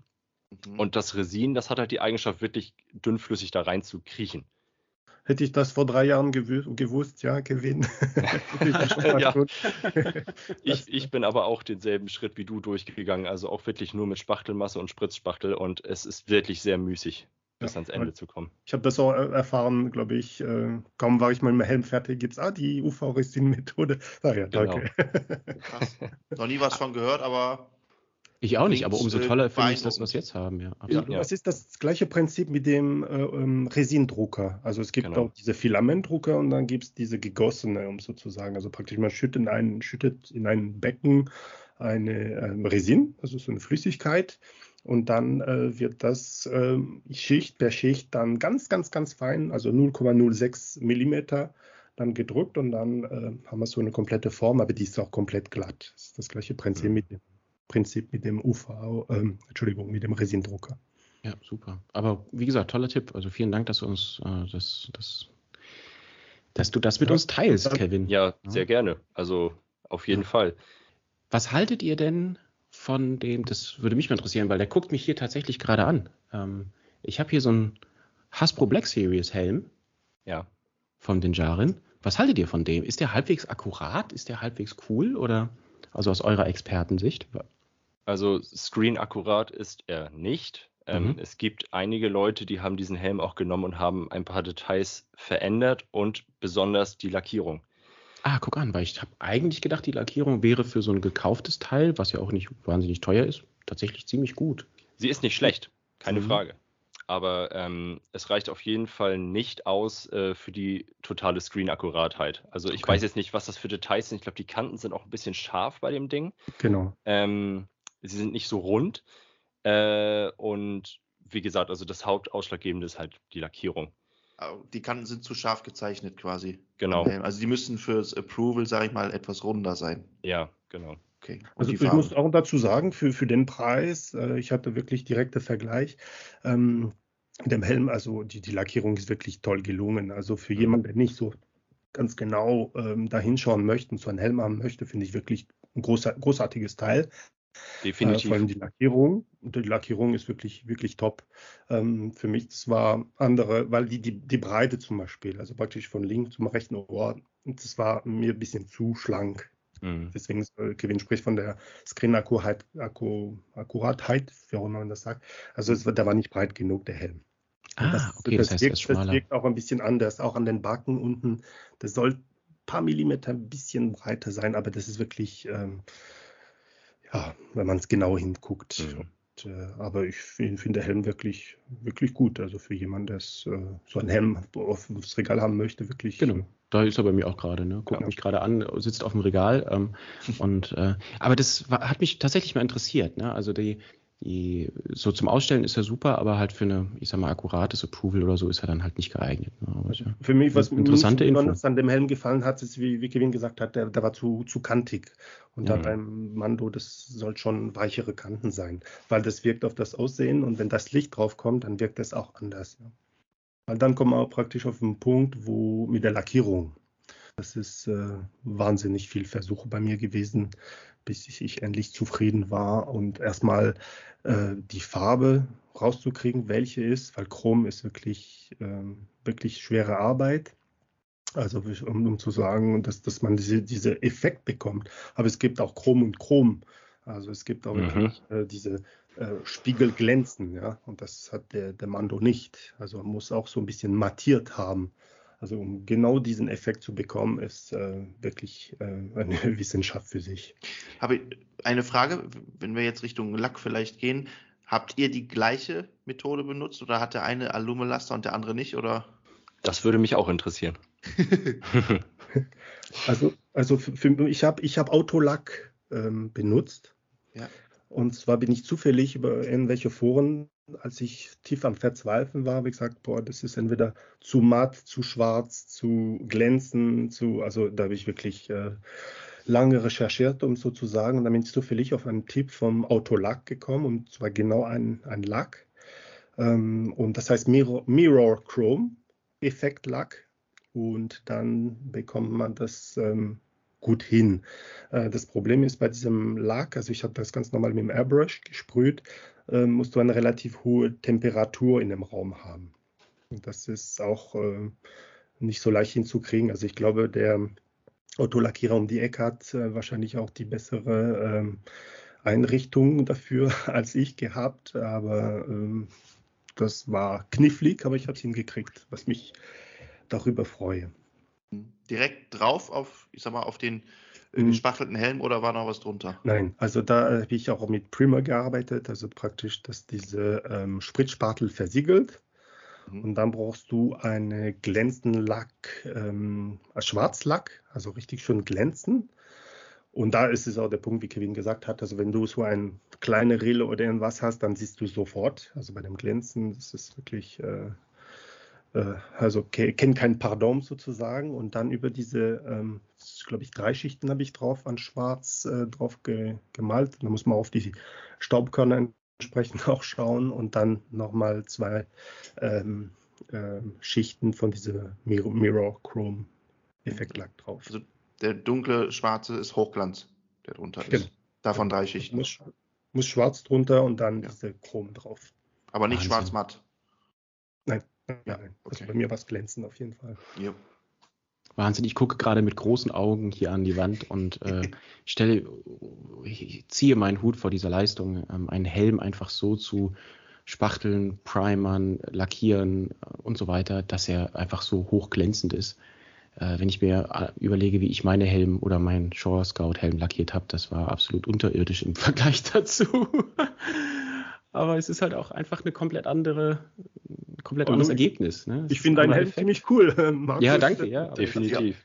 Ja, es ist halt, äh, ist halt so interessant. Also ich ziehe einfach den Hut davor, ähm, Teile so, so zu bearbeiten, dass sie so hochglänzend sind und wie so spiegelglatt sind. Wahnsinn.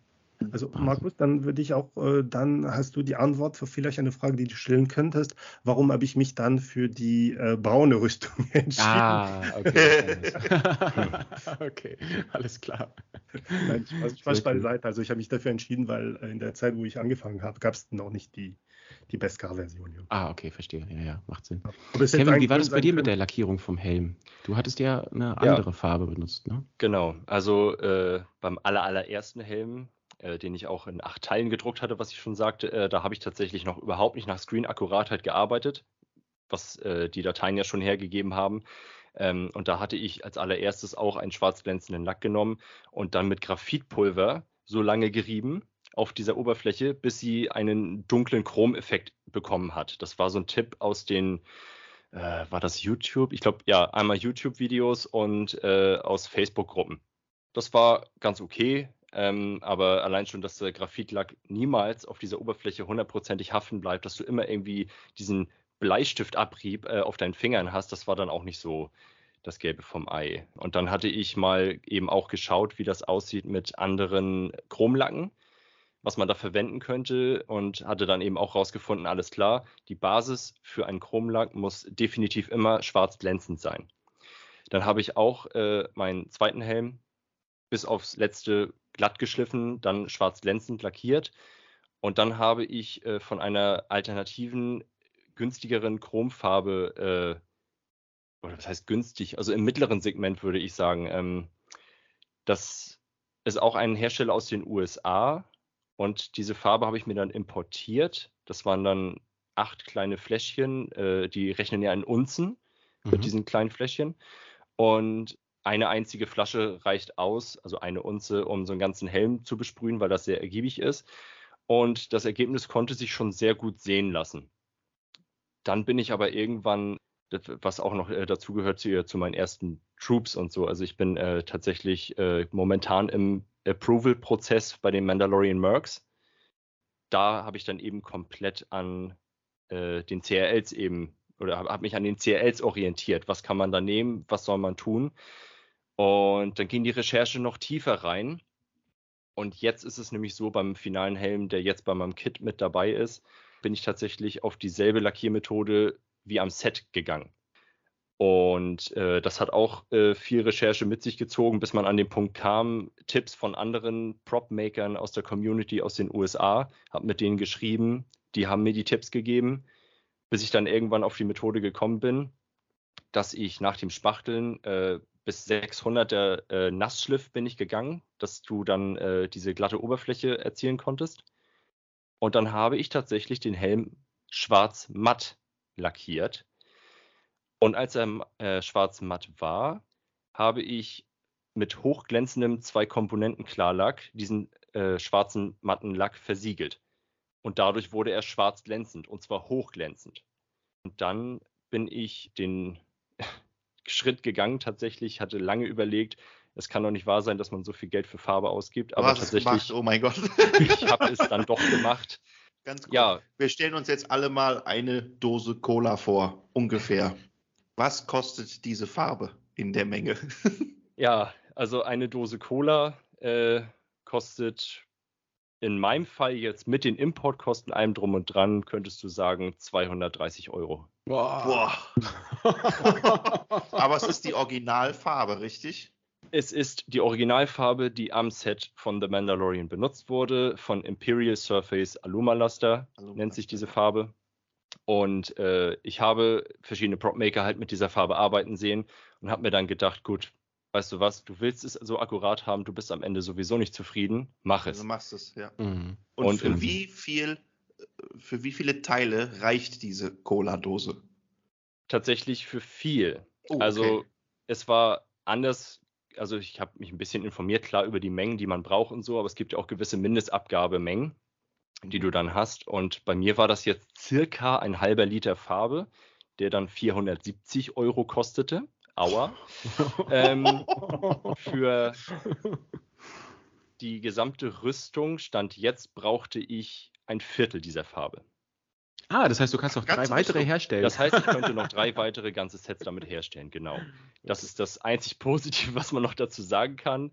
Abgesehen davon, dass sich das Ergebnis wirklich sehen lassen kann. Absolut, Mhm. wie man ja auf den Bildern Du- sieht ja. und auf deinem. Auf Als deinem ich Armor. das erste Teil fertiggestellt habe, da habe ich gedacht, okay, alle Kosten, die ich getragen habe, waren es am Ende wert. Und ich war so zufrieden damit, dass ich, ja, also kaum erwarten konnte, die nächsten Teile zu lackieren. Ich habe dann aber noch, äh, nachdem ich mit der Lackierung fertig war, und man muss dazu sagen, äh, man muss nach Augenmaß mit Vergleich, das ist das Schwierige dabei, gucken, dass du ungefähr das Schwarz glänzend mit dem Chromlack, du nebelst es ja nur auf. Mit dem Airbrush, Kevin, hast du damit äh, ganz normal geairbrushed, oder? Das kommt auch noch dazu. Ich habe mir tatsächlich eine gesamte Lackierausrüstung dafür äh, angeschafft, nur um diese Rüstung zu lackieren. also tatsächlich äh, zwei verschiedene Sprayguns, eine Mini-Spraygun ähm, für den Chromlack und eine größere Spraygun für den Klarlack. Einen großen Kompressor, damit man das alles auch verarbeiten kann. Kein Airbrush gewesen. Es ist kein Airbrush Spraygun. gewesen, genau. Okay. Damit man auch eine homogenere äh, Schicht erzielen kann, weil die Spraygun doch etwas breit gefächerter sprühen kann. Mhm. Das war mir halt wichtig. So, und ich habe dann äh, auf 70 bis 80 Prozent Deckkraft, sagt man, per Augenmaß die Teile lackiert. Heißt, du hast ein Vergleichsobjekt. Ich habe mir vorher so ein, so ein kleines Testobjekt gemacht, das ich genau so vorlackiert habe wie die Teile. Habe dann draufgesprüht, bis ich mit dem Ergebnis zufrieden war, weil der Dinjarin ja bei seinem Beskar-Set einen Dark Chrome-Effekt erzielt und keine, wie Olli schon sagte, spiegelnde Hochprozent-Chrom-Effekt-Lackierung wie Captain Phasma. Mhm. Um Man mal hat quasi eine gewisse, eine gewisse Tiefe. Genau. Und dass es eins zu eins reflektiert, ne? Und final habe ich dann äh, das gesamte Beskar-Set, was mit Alumalaster dann besprüht wurde, wieder mit zwei Komponenten Hochglanz-Klarlack versiegelt. Ah, dann ist es da ein Unterschied, Kevin, weil ähm, das habe ich mir nämlich bei meinem Autolack nicht getraut und somit ist mein Helm äh, ohne Klarlack ähm, Ja. lackiert. Äh, da hatte ich zu große Angst, gebe ich zu, äh, da irgendwie nochmal, weil es könnte noch reagieren. Also diese Effekt, den ich habe, momentan gefällt er mir und es ist immer die Frage, wie reagiert diese äh, Klarlack obendrauf und somit ist es bei mir äh, ohne und da Mhm. muss ich extrem aufpassen, dass keine Kratzer dran kommen. Ja. Weil, ähm, also er ist schon wasserfest, der Helm bei mir, Mhm. aber Kratzer, ähm, also kratzfest ist er nicht. Also da muss ich dir zustimmen. Die Angst hatte ich auch, bevor ich den Schritt gegangen bin. Ich dachte, oh, super, diese tolle Lackierung jetzt, die vor dir steht hier auf, wie viele Teile sind das? Neun, zehn. Ähm, und dann haust du da den Klarlack drauf und alles ist auf einmal wieder kaputt. Ja. Das, das wäre das Schlimmste gewesen, was mir hätte passieren können in dem Moment. Ähm, aber ich habe den Schritt gewagt und es hat funktioniert. Also ich habe natürlich auch vorher geschaut, wie reagieren äh, Lacke miteinander, was gibt es da für Empfehlungen, welche Lacke sollte man verwenden. Und besonders die zwei Komponenten Klarlacke, die reagieren eigentlich mit so gut wie nichts. Und ich sage so gut wie, weil es gibt immer Ausnahmen. Feuer. Mhm. Zum Beispiel. Was passiert, wenn du mit deiner Rüstung oder ihr mit eurer Rüstung bei jetzt bei dem Chrom-Optik, wenn du an eine Türrahmen hängen bleibst? Mhm. Ist mir schon das ein oder andere Mal passiert. ähm, also tatsächlich äh, entstehen im schlimmsten Fall Lackplatzer, klar. Ein, einen einzigen habe ich tatsächlich, einen winzig kleinen, den sieht man aber nicht zum Glück. Äh, das ist an der Schulterplatte, da bin ich tatsächlich gegen Türrahmen gelaufen. Aber ansonsten, ich bin auch äh, des Öfteren mal äh, gegen meine Frau, die auch ein Kit hat. Ähm, da bin ich zum Beispiel gegen sie gehauen. Sie hat einen blauen Lack und der hat dann auf den Klarlack abgefärbt. Aber direkt. Direkt, klar. Also das äh, ist dann auf dem Klarlack wie bei so einem Auto, wenn du mit äh, mhm. deinem, deinem, Auto gegen irgendwas gegenfahren würdest oder jemand gegen dich, äh, dann hast du sofort diese, Den Lack diese des Farb anderen. Genau. Ja. Ähm, aber das lässt sich entfernen. Okay. okay. Also ich habe auch ein paar Kratzer, also nach, was weiß ich, 12, 14 Troops mit dem, mit dem Helm, da habe ich natürlich auch ein paar Battle Damages drin, aber die sieht man auch kaum. Obwohl bei mir das, wie gesagt, nicht klar lackiert ist. Aber empfindlich ist es und äh, da muss ich so dermaßen aufpassen. Das ist richtig gefährlich, was ich eigentlich mache. mhm. Und ich hätte noch einen, einen Tipp für die ähm, Zuhörer. Das ist ähm, eine Farbe, die heißt mit der Marke Alclad. Und also ich weiß nicht, ob ich es richtig ausspreche. Ähm, das ist eine, ähm, man kriegt so kleine Fläschchen, kann man so überall im Pastelladen bekommen. Fläschchen sind relativ teuer, relativ klein aber man erzählt auch ganz coole, also man kann gute Effekte erzählen. So habe ich zum Beispiel meine, meine Bullets an der äh, Brust dann äh, damit lackiert. Also es gibt Flächen mit auch äh, schwarz glänzen.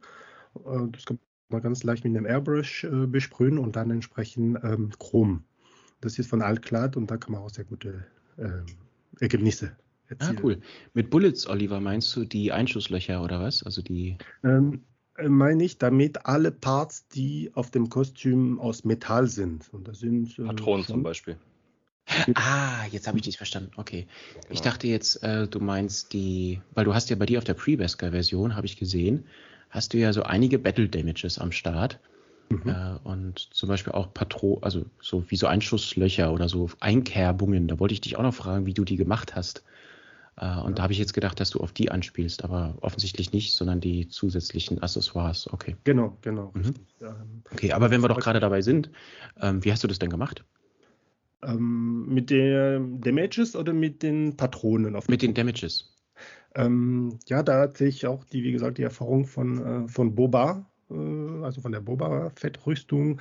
Man arbeitet immer mehr schichtig. Ah, okay. Mhm. Und äh, somit hatte ich ähm, praktisch auf der Brustplatte dann diese ähm, 3D-Druck, auch geschliffen, gespachtelt und dann habe ich eine, ähm, ein, das, das äh, mit einer Grundfarbe lackiert und dann entsprechend alles ähm, Silber ähm, mit Airbrush gesprüht und dann die Teile, die später nicht lackiert, überlackiert werden müssen, zum Beispiel mit dem mit dem Rost drauf, habe ich mit so einem ganz kleinen, kleinen äh, Film aus Latex. Also es mhm. gibt auch so aus dem Bastelladen, wo man das ganz leicht auftragen. So ein ähm, Fluid ist es, so eine, so eine Flüssigkeit aus La Latex-Basis. Und dann den Damages, also praktisch an den Stellen, wo diese ähm, Beschädigungen sind, schmiert man das, das drauf und dann kann man dann praktisch mit der nächsten Farbe, also für mich habe ich auch zwei unterschiedliche Graufarben äh, dafür benutzt entsprechen und dann entsprechend diese Film jedes Mal draufgelegt und dann am Ende das Rot ganz als letzten äh, praktisch Farbe, wobei ich auch mit äh, Schwarzeffekt dran gearbeitet habe, um diesen Schmutzeffekt zu bekommen. Und wenn das alles trocken ist, dann zieht man diese Film aus Latex ab Und dann haben wir die Farbe, die drunter nochmal erscheint. Also zum Beispiel Ja, das diese äh, hellgrau, dunkelgrau und das Silberne. Ja. Dann erscheint es wieder und dann ist es, äh, haben wir diesen Effekt drin. Ich erinnere mich an die Folge mit, ähm, mit Björn unter anderem, als wir die Taskenfolge, wo wir unter anderem auch über seinen ersten Boba gesprochen hatten, da hatten wir das gleiche erzählt. Ne? Genau, Kann, ich mich, genau. kann ich mich erinnern, ja. Und auch mit Mike in der Boba-Folge. Ähm, zwei Fragen zu deinen Rüstungsteilen, Olli. Mhm. Welche Farbe, du hast gerade das Rot benutzt oder, oder genannt, welche Farbe ist das genau? Frage Nummer eins und Frage Nummer zwei. Die Abplatzer, die du gerade meintest, müssen die akkurat sein? Also sind die quasi in einer Art Hero-Position filmakkurat oder kann man sich die aussuchen, dass die überall irgendwo sitzen, setzen kann? Ähm, also das ist eine, na gut, als ich diese, diese äh, Rüstung lackiert habe, es gab noch keine Referenzen. Und somit müsste ich, und da habe ich ziemlich viele Stunden ähm, am Rechner verbracht, ähm, einfach um das zu vergrößern, äh, also praktisch das, das Bild, die Damages genau äh, hinzubekommen, wie sie äh, praktisch in der Serie sind. Also ich musste ziemlich weit zoomen. Mhm. Und dann habe ich jeden einzelnen Kratzer ganz genau nachgemacht. Also sprich nachgezeichnet, erstmal mit, dem- mit dem Stift und dann nochmal diese Schichten ähm, oben drauf gelegt. Ähm, Ja, okay. also Also hast du es quasi filmakkurat nachgezeichnet? Richtig, genau Wahnsinn, richtig. cool. Und zwar Mhm. richtig weit gezoomt und dann stundenlang verbracht, diese Kratzer ganz genau ranzu, nachzumalen quasi. Ja. Okay. Und, Und das äh, Rot, was du äh, verwendet hast für die Rüstung, was ist das für ein Rot? Kannst du uns das Ähm, ja, das ist Kastanienrot. Und da habe ich auch eine Technik ähm, gefunden, weil es ist praktisch, ähm, ähm, ich habe so ein Spray entdeckt, das ist einfach, ähm, um diese Rostfarbe ähm, hinzubekommen. Das ist auch so ein Entroster, also damit die äh, Metallteile nicht röstig werden. Das kann Mhm. man theoretisch auch überlackieren. Ähm, und das ist so ein Antirost, eine Antirostfarbe. Ist hier witzig. Genau, und die hat diese genau Kastanienfarbe und äh, die passt ziemlich genau, ja. Da habe ich auch viel Versuche gehabt, das ist auch wirklich ähm, eine Kunst an sich, um genau diesen Ton hinzubekommen, weil ähm, es gibt auch viel Kastanienrot, Rost oder Rot, gibt es auch unterschiedliche Farben, manchmal war es zu knallig, manchmal war es ein bisschen zu schwarz und äh, da habe ich eine Marke entdeckt, die ähm, genau das, diese Effekt erreicht, ja. Also Marke? nur einmal drüber sprühen und äh, schon als die Farbe. Mhm. Welche Marke ist das? Was kannst du da empfehlen? Ich wusste, dass du es fragen würdest. Das müsste ich äh, nachhinein nochmal in Erfahrung bringen. Okay, kein Problem. Okay, aber falls, vielleicht können wir ja sagen, falls jemand da eine Frage zu hat, vielleicht darf er sich dann an dich wenden und Ja, dich klar. Ja, klar, gerne, gerne. Ja, okay. Ja, Können wir direkt fragen? Ähm, Olli, wie bist du denn bei Insta zum Beispiel erreichbar? Also wenn jemand eine Frage hat zu solchen, zu deiner Pre-Vesca-Version, wie kann er dich am besten finden? Sehr gerne. Ich bin auf Instagram als Boba Tinker. Also nicht der Trinker oder der Stinker, das habe ich auch alles Mögliche gehört. Also nur der Tinker. Ähm, auch die kleine Anekdote dazu, weil ich immer mein Leben lang ähm, äh, gebastelt habe. Und dann äh, die Anekdote dazu ist, dass äh, äh, ein, ein Instagram gesucht habe. Und äh, meine Frau nennt mich immer so als kleinen Spaß immer die Basteltante, ja. Ah, als ich immer am Basteln bin. Und, ähm, und dann hat sie gefragt, äh, ja, was heißt äh, ähm, ja, Basteltante auf Englisch? Haben wir noch ein bisschen gesucht. Deswegen ist auf Tinker gekommen. Ach, wie witzig. Somit bin ich der Boba Bastler quasi. Der Boba. Sehr cool. Kevin, wie ist bei dir? Du hast einen auch sehr, sehr coolen Insta-Name. Ja, danke erstmal an der Stelle. Äh, ich glaube, ich habe damals auch relativ lange gesucht und dann äh, hat sich das auch so ein bisschen natürlich aus dem Mandalorian-Thema ergeben. Äh, ich bin erreichbar unter dem Insta-Namen Churchman-Du. Äh, das ist so Zweideutigkeit. Also erstmal Church Mando, also für das Mando im Namen. Und Churchman einfach nur, weil ich mit bürgerlichem Namen Kirchmann mit Nachnamen heiße. Ja, sehr cool. Eine, eine sehr coole Kombi. Ich habe tatsächlich, als äh, ich auf dein Insta-Profil gestoßen bin, habe ich mir auch überlegt, warum heißt man so?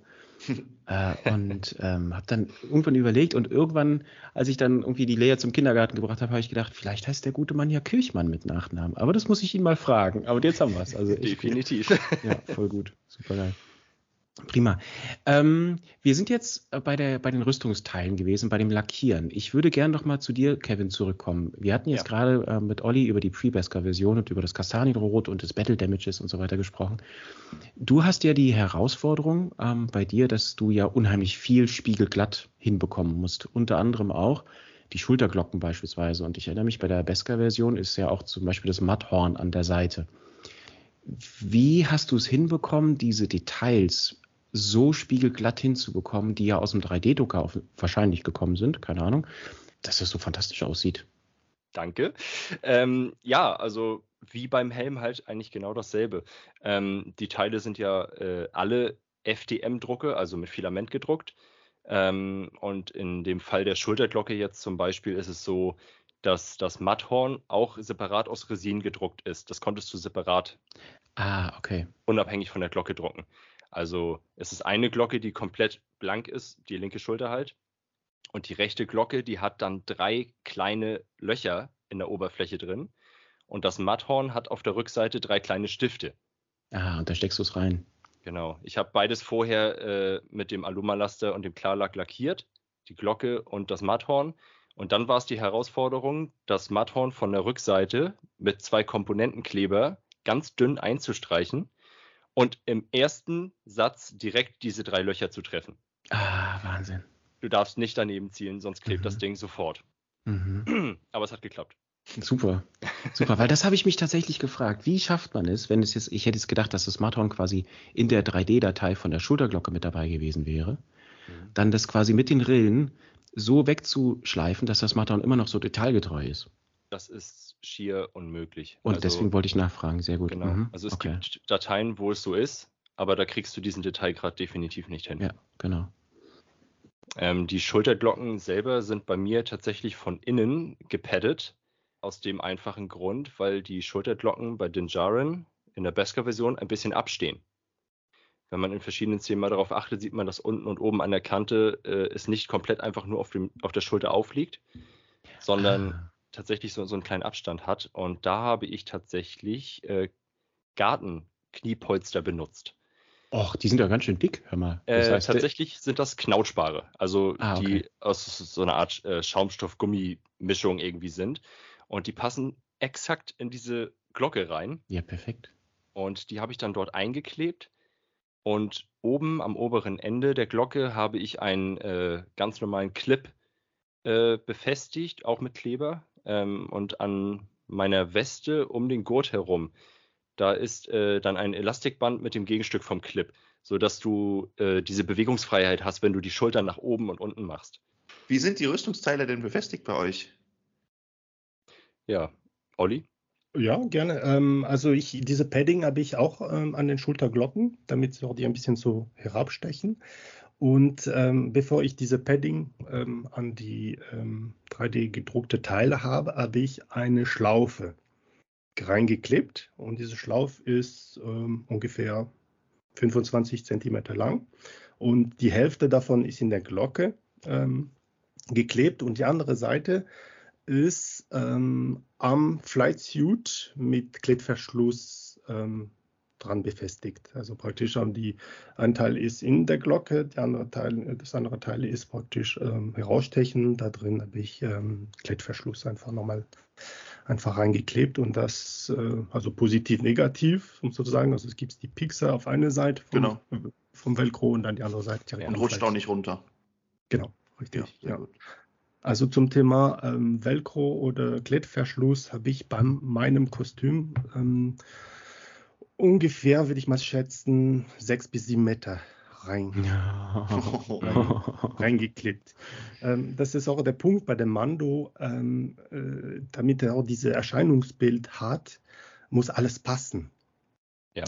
Ähm, es muss alles wirklich, weil es kann relativ schnell passen, dass das etwas rutscht nach unten vor allem. Und äh, damit es nämlich mir nicht passiert, dann habe ich äh, überall Klettverschluss dann und fast wirklich an jedem Teil äh, Klettverschluss dran. Äh, nur die Schenkelplatten habe ich mit, äh, mit Druckknöpfe befestigt, damit man das, das entsprechend abwaschen kann. Aber sonst ähm, sind überall, äh, jedes Teil ist mit Klettverschluss äh, befestigt und teilweise auch manchmal drei bis vier Schichten drauf. Also praktisch, wenn man, um auf deine Frage zurückzugehen, live zum Beispiel, also die Schulterglocken ähm, drückt direkt auf deine linke Schulter, zum Beispiel direkt am Flight Suit. Und dann habe ich mhm. nochmal oben drauf ähm, äh, Klettverschluss für den, wie heißt es, diese ähm, Flak-West, also praktisch die Weste, die oben drüber ist. Ja. Da habe ich auch nochmal an der Schulter Klettverschluss und dann nochmal der Gürtel drauf. Also es ist wirklich so wie ein Sandwich praktisch. Prinzip, mhm. damit nichts ausrutscht. Eine Schicht auf die andere. ja, richtig, ja. Und der Vorteil ist, dass du es auch entsprechend ähm, anpassen kann. Also wenn im Top, wenn was rutscht, dann kannst du abkleben und nochmal drauf mhm. befestigen, ja. Beim Kevin? Ja, genau. Also wie ich ja schon angefangen hatte, also mit so einem Elastikband sind sie halt auch bei mir um die, um den Gurt von der Flakwest oben, also über den Schultergurt, rumgelegt, sodass du diese Elastizität hast, wenn du den Arm hoch und runter machst, dass sich die Schulter nach außen, oben und unten bewegen kann. Und äh, innen drin in der Glocke ist auch nochmal äh, Velcro oder Klett eben ähm, ja. auch auf der Schulter befestigt, sodass es dann auch fest sitzt an der Position, wo es sein soll. Alles klar. Und die Negativstücke von den Velcros, die habt ihr dann jeweils auf den Flightsuit genäht, nehme ich an. Richtig. Oder nähen lassen. Okay. Ja. Okay, ja, interessant. Ja, ich kann mir das gut vorstellen. Das heißt, so ein Flightsuit und dann mit ganz viel Velcro oben drauf und dann werdet ihr oder packt ihr nach, nach und nach immer die Arbor Plates dran. Mhm. Interessant. Ist ein anderer Aufbau als bei anderen Kostümen, wo du ja oft mit äh, Brustplatte, Rückenplatte, Verbindung, Abdomen, was auch immer arbeitest. Also es ist, äh, ist spannend, ist spannend. Wollen wir mal über den Flight Suit sprechen, liebe Leute? Ja. ja. Interessiert mich nämlich sehr. Was habt ihr für Flight Suits? Olli, ähm, vielleicht fangen wir mit dir an als Pre-Best Car. Genau, also das ähm, habe ich auch lang gesucht und hatte ich auch äh, vor allem gesucht nach einer Näherin, weil in der Zeit gab es da nicht so die Flight Suit so auf dem Markt, so wie heute. Und ähm, und doch zufällig bin ich äh, tatsächlich bei eBay über so einen China-Verkäufer draufgekommen.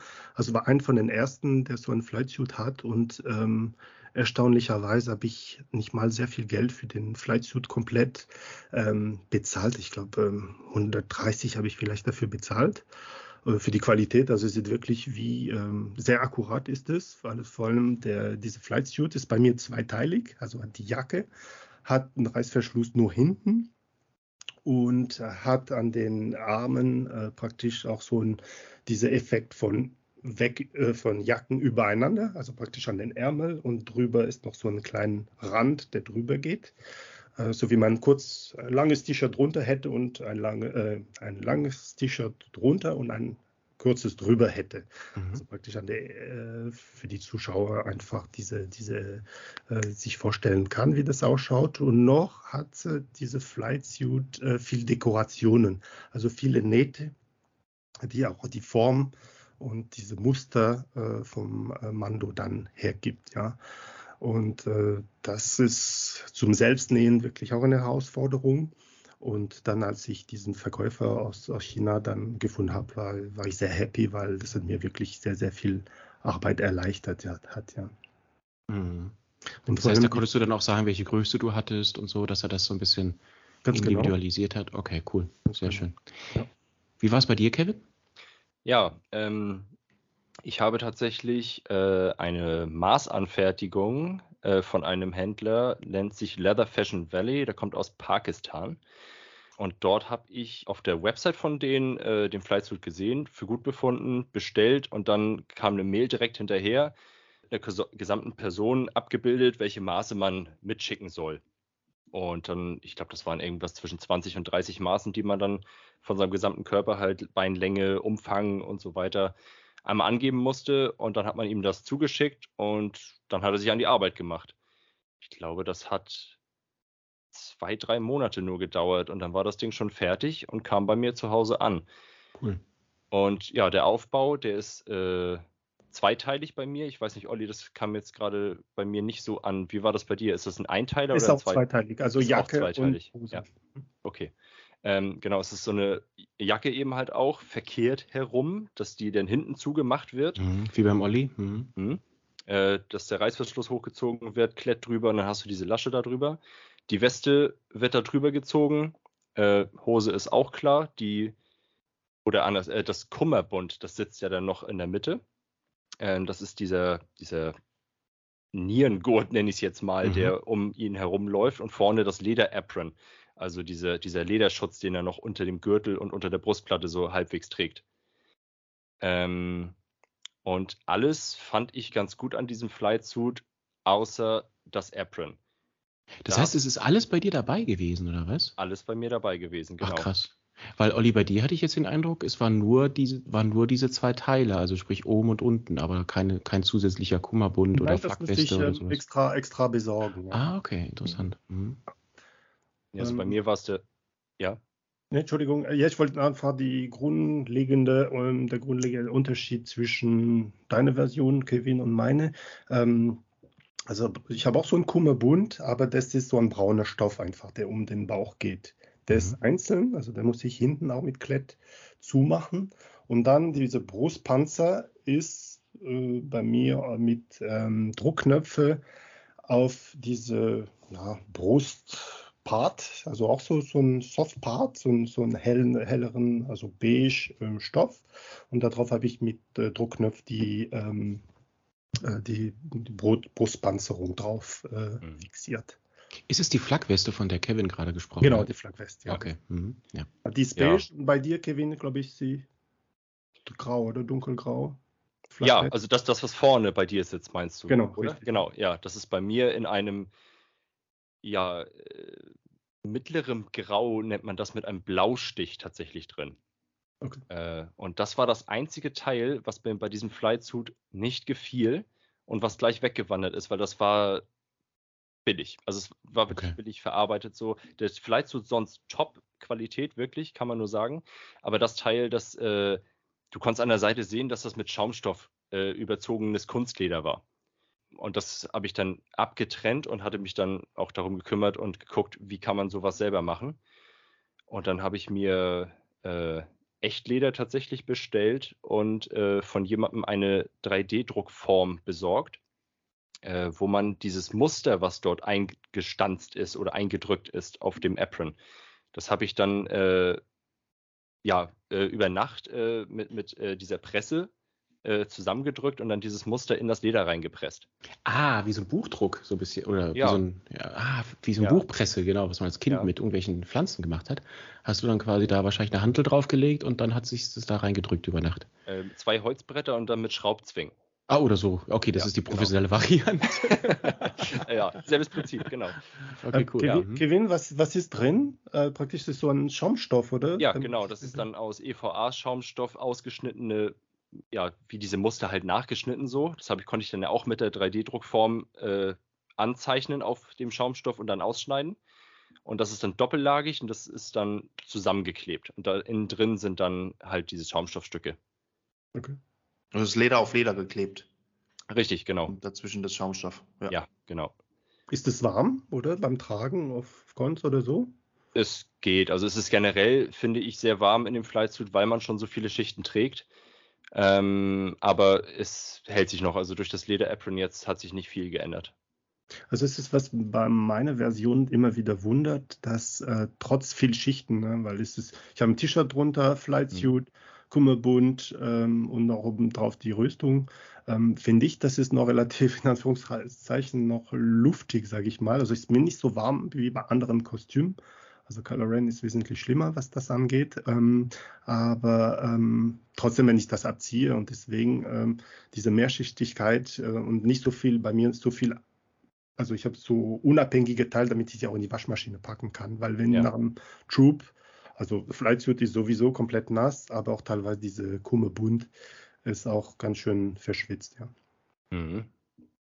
Ja, das wäre tatsächlich auch einer meiner Fragen gewesen, ob ihr den Flightsuit oder generell die, ähm, die Fabric, äh, also die Textilteile, ob ihr die waschen könnt, weil ich kann mir vorstellen, dass das äh, durchaus mal angebracht wäre hier und da. Ne?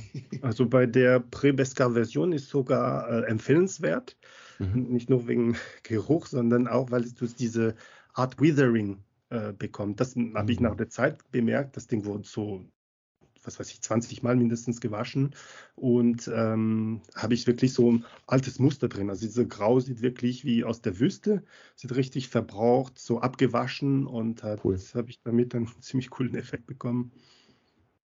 Genau. Ähm, zum Thema Wüste, wenn ich noch was äh, kurz zu den, ähm, wir haben vorhin von Withering und von dieser Rostfarbe, etwas habe ich vergessen. Zu der Prebeska-Version ist auch viel dieser Sandeffekt. Natürlich. So abgescheuert.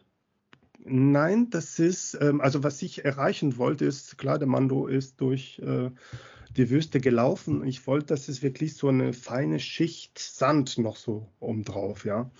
Und das habe ich aber tatsächlich, gibt es auch dieses Sunspray, das habe ich auf keinen Fall benutzt, sondern einfach leicht mit ähm, Beige Airbrush, mhm. also mit beige Farbe, das leicht mit Airbrush bin ich drüber gegangen, um so gewiss, gewisse Effekt, wo der Sand da an gewissen Aha, Kanten mhm. hängen bleibt, mhm. ja.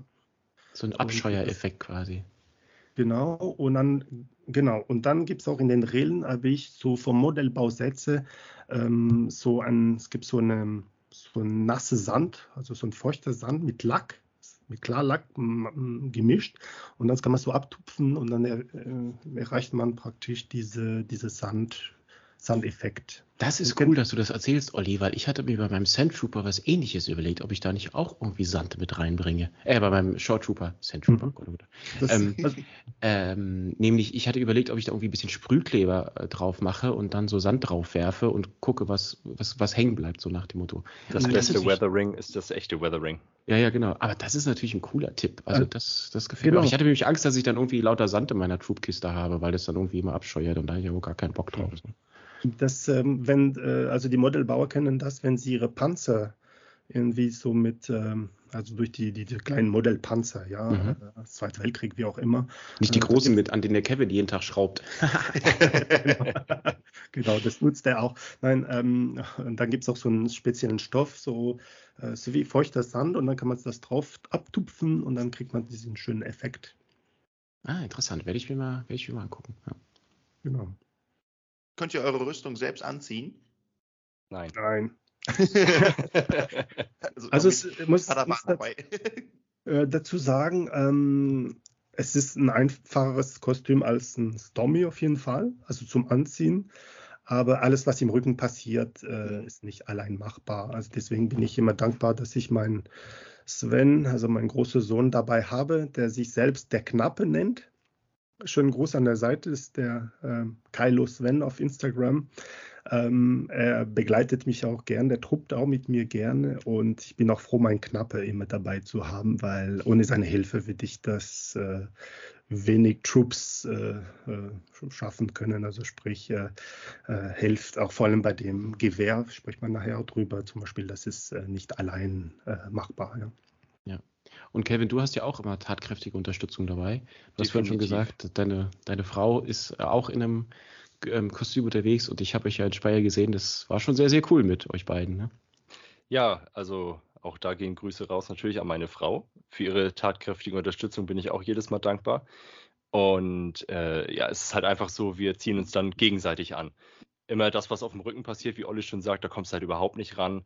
Dann zuppeln wir nochmal aneinander rum, bis alles sitzt und passt, weil man da nochmal einen anderen Blick drauf werfen kann. Und das ist jetzt schon ein super eingespieltes Team mittlerweile. Also man wird ja auch immer sicherer und schneller dann irgendwann im Anziehen, desto öfter man das macht. Und das wäre alleine gar nicht möglich. Mhm. Bevor wir auf weitere Details eingehen, wie zum Beispiel Gürtel und den ganzen, die ganzen anderen Accessoires, jetzt habt ihr das schon dreimal gesagt oder zweimal gesagt mit dem Rücken. Was passiert denn da bei euch am Rücken? Also was genau kann man sich da vorstellen, hat der Mando auf dem Rücken? Was müsst ihr da so zurechtzuppeln? Kevin, fangen wir vielleicht mit dir mal an. Ja, also es fängt ja erstmal schon bei dem Flysuit an, den hinten zuzumachen. Sowohl Jacke als auch die Weste, äh, das Cape, was übergeworfen wird, dass das zwischen den Schulterplatten auch richtig sitzt. Ähm, die Backplate nicht zu vergessen, die ist auch bei mir mit äh, Klett befestigt. Mhm. Die sieht man unter dem Cape so gut wie gar nicht, aber sie ist halt vorhanden. Beim Gürtel ist es genauso. Da muss auch immer viel zurechtgezuppelt werden, bis es dann so sitzt, dass da auch nichts mehr rausguckt. Okay. Genau. Olli, hast du bei dir in deiner Version auch ein Cape?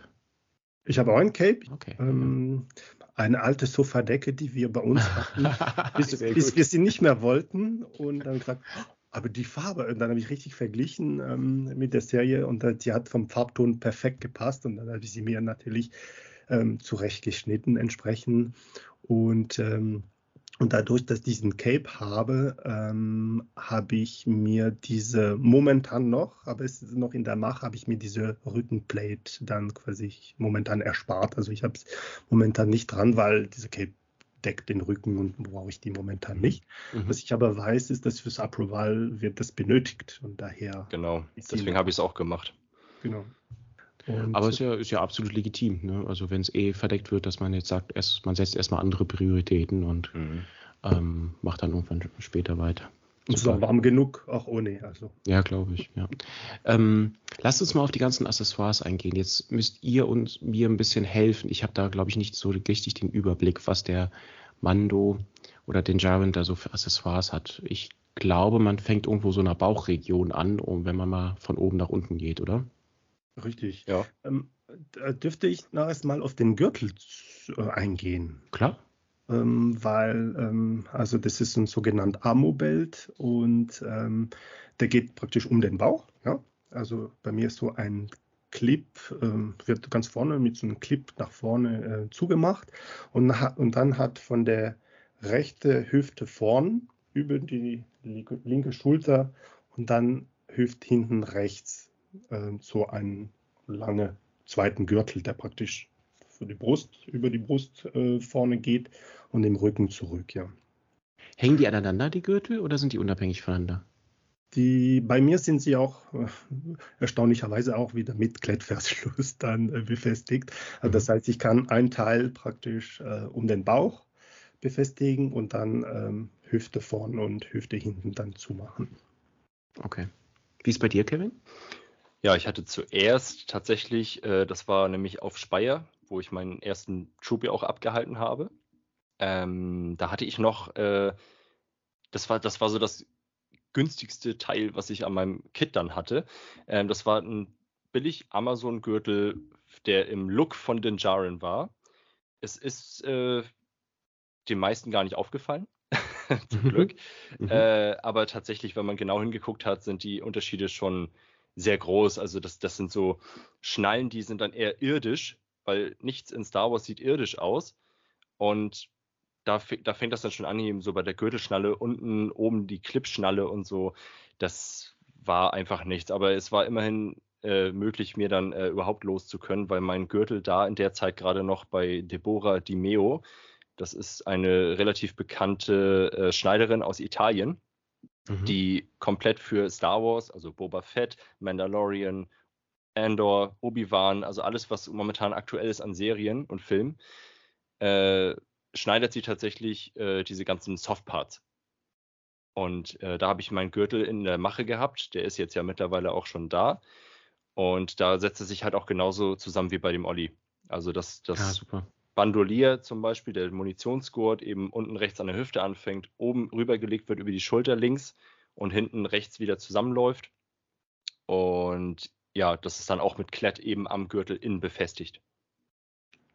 Ähm, ich glaube, wir haben die gleiche Version, wir beide, oder Kevin? Ich glaube, ähm, der Gürtel. Hast du auch deinen von Deborah? Nein, ich habe den äh, in den USA bestellt, ähm, ah. aber ähm, ich meine von der von der Filmversion, also von der Aquaheit, ja. Aquaheit hat er die, die gleiche, der Mando, ja. Ja, das glaube ich auch. Das, das klingt so. Ja. Okay, cool. Das heißt, das sind quasi Gürtel und Bandolier. Was gibt es noch?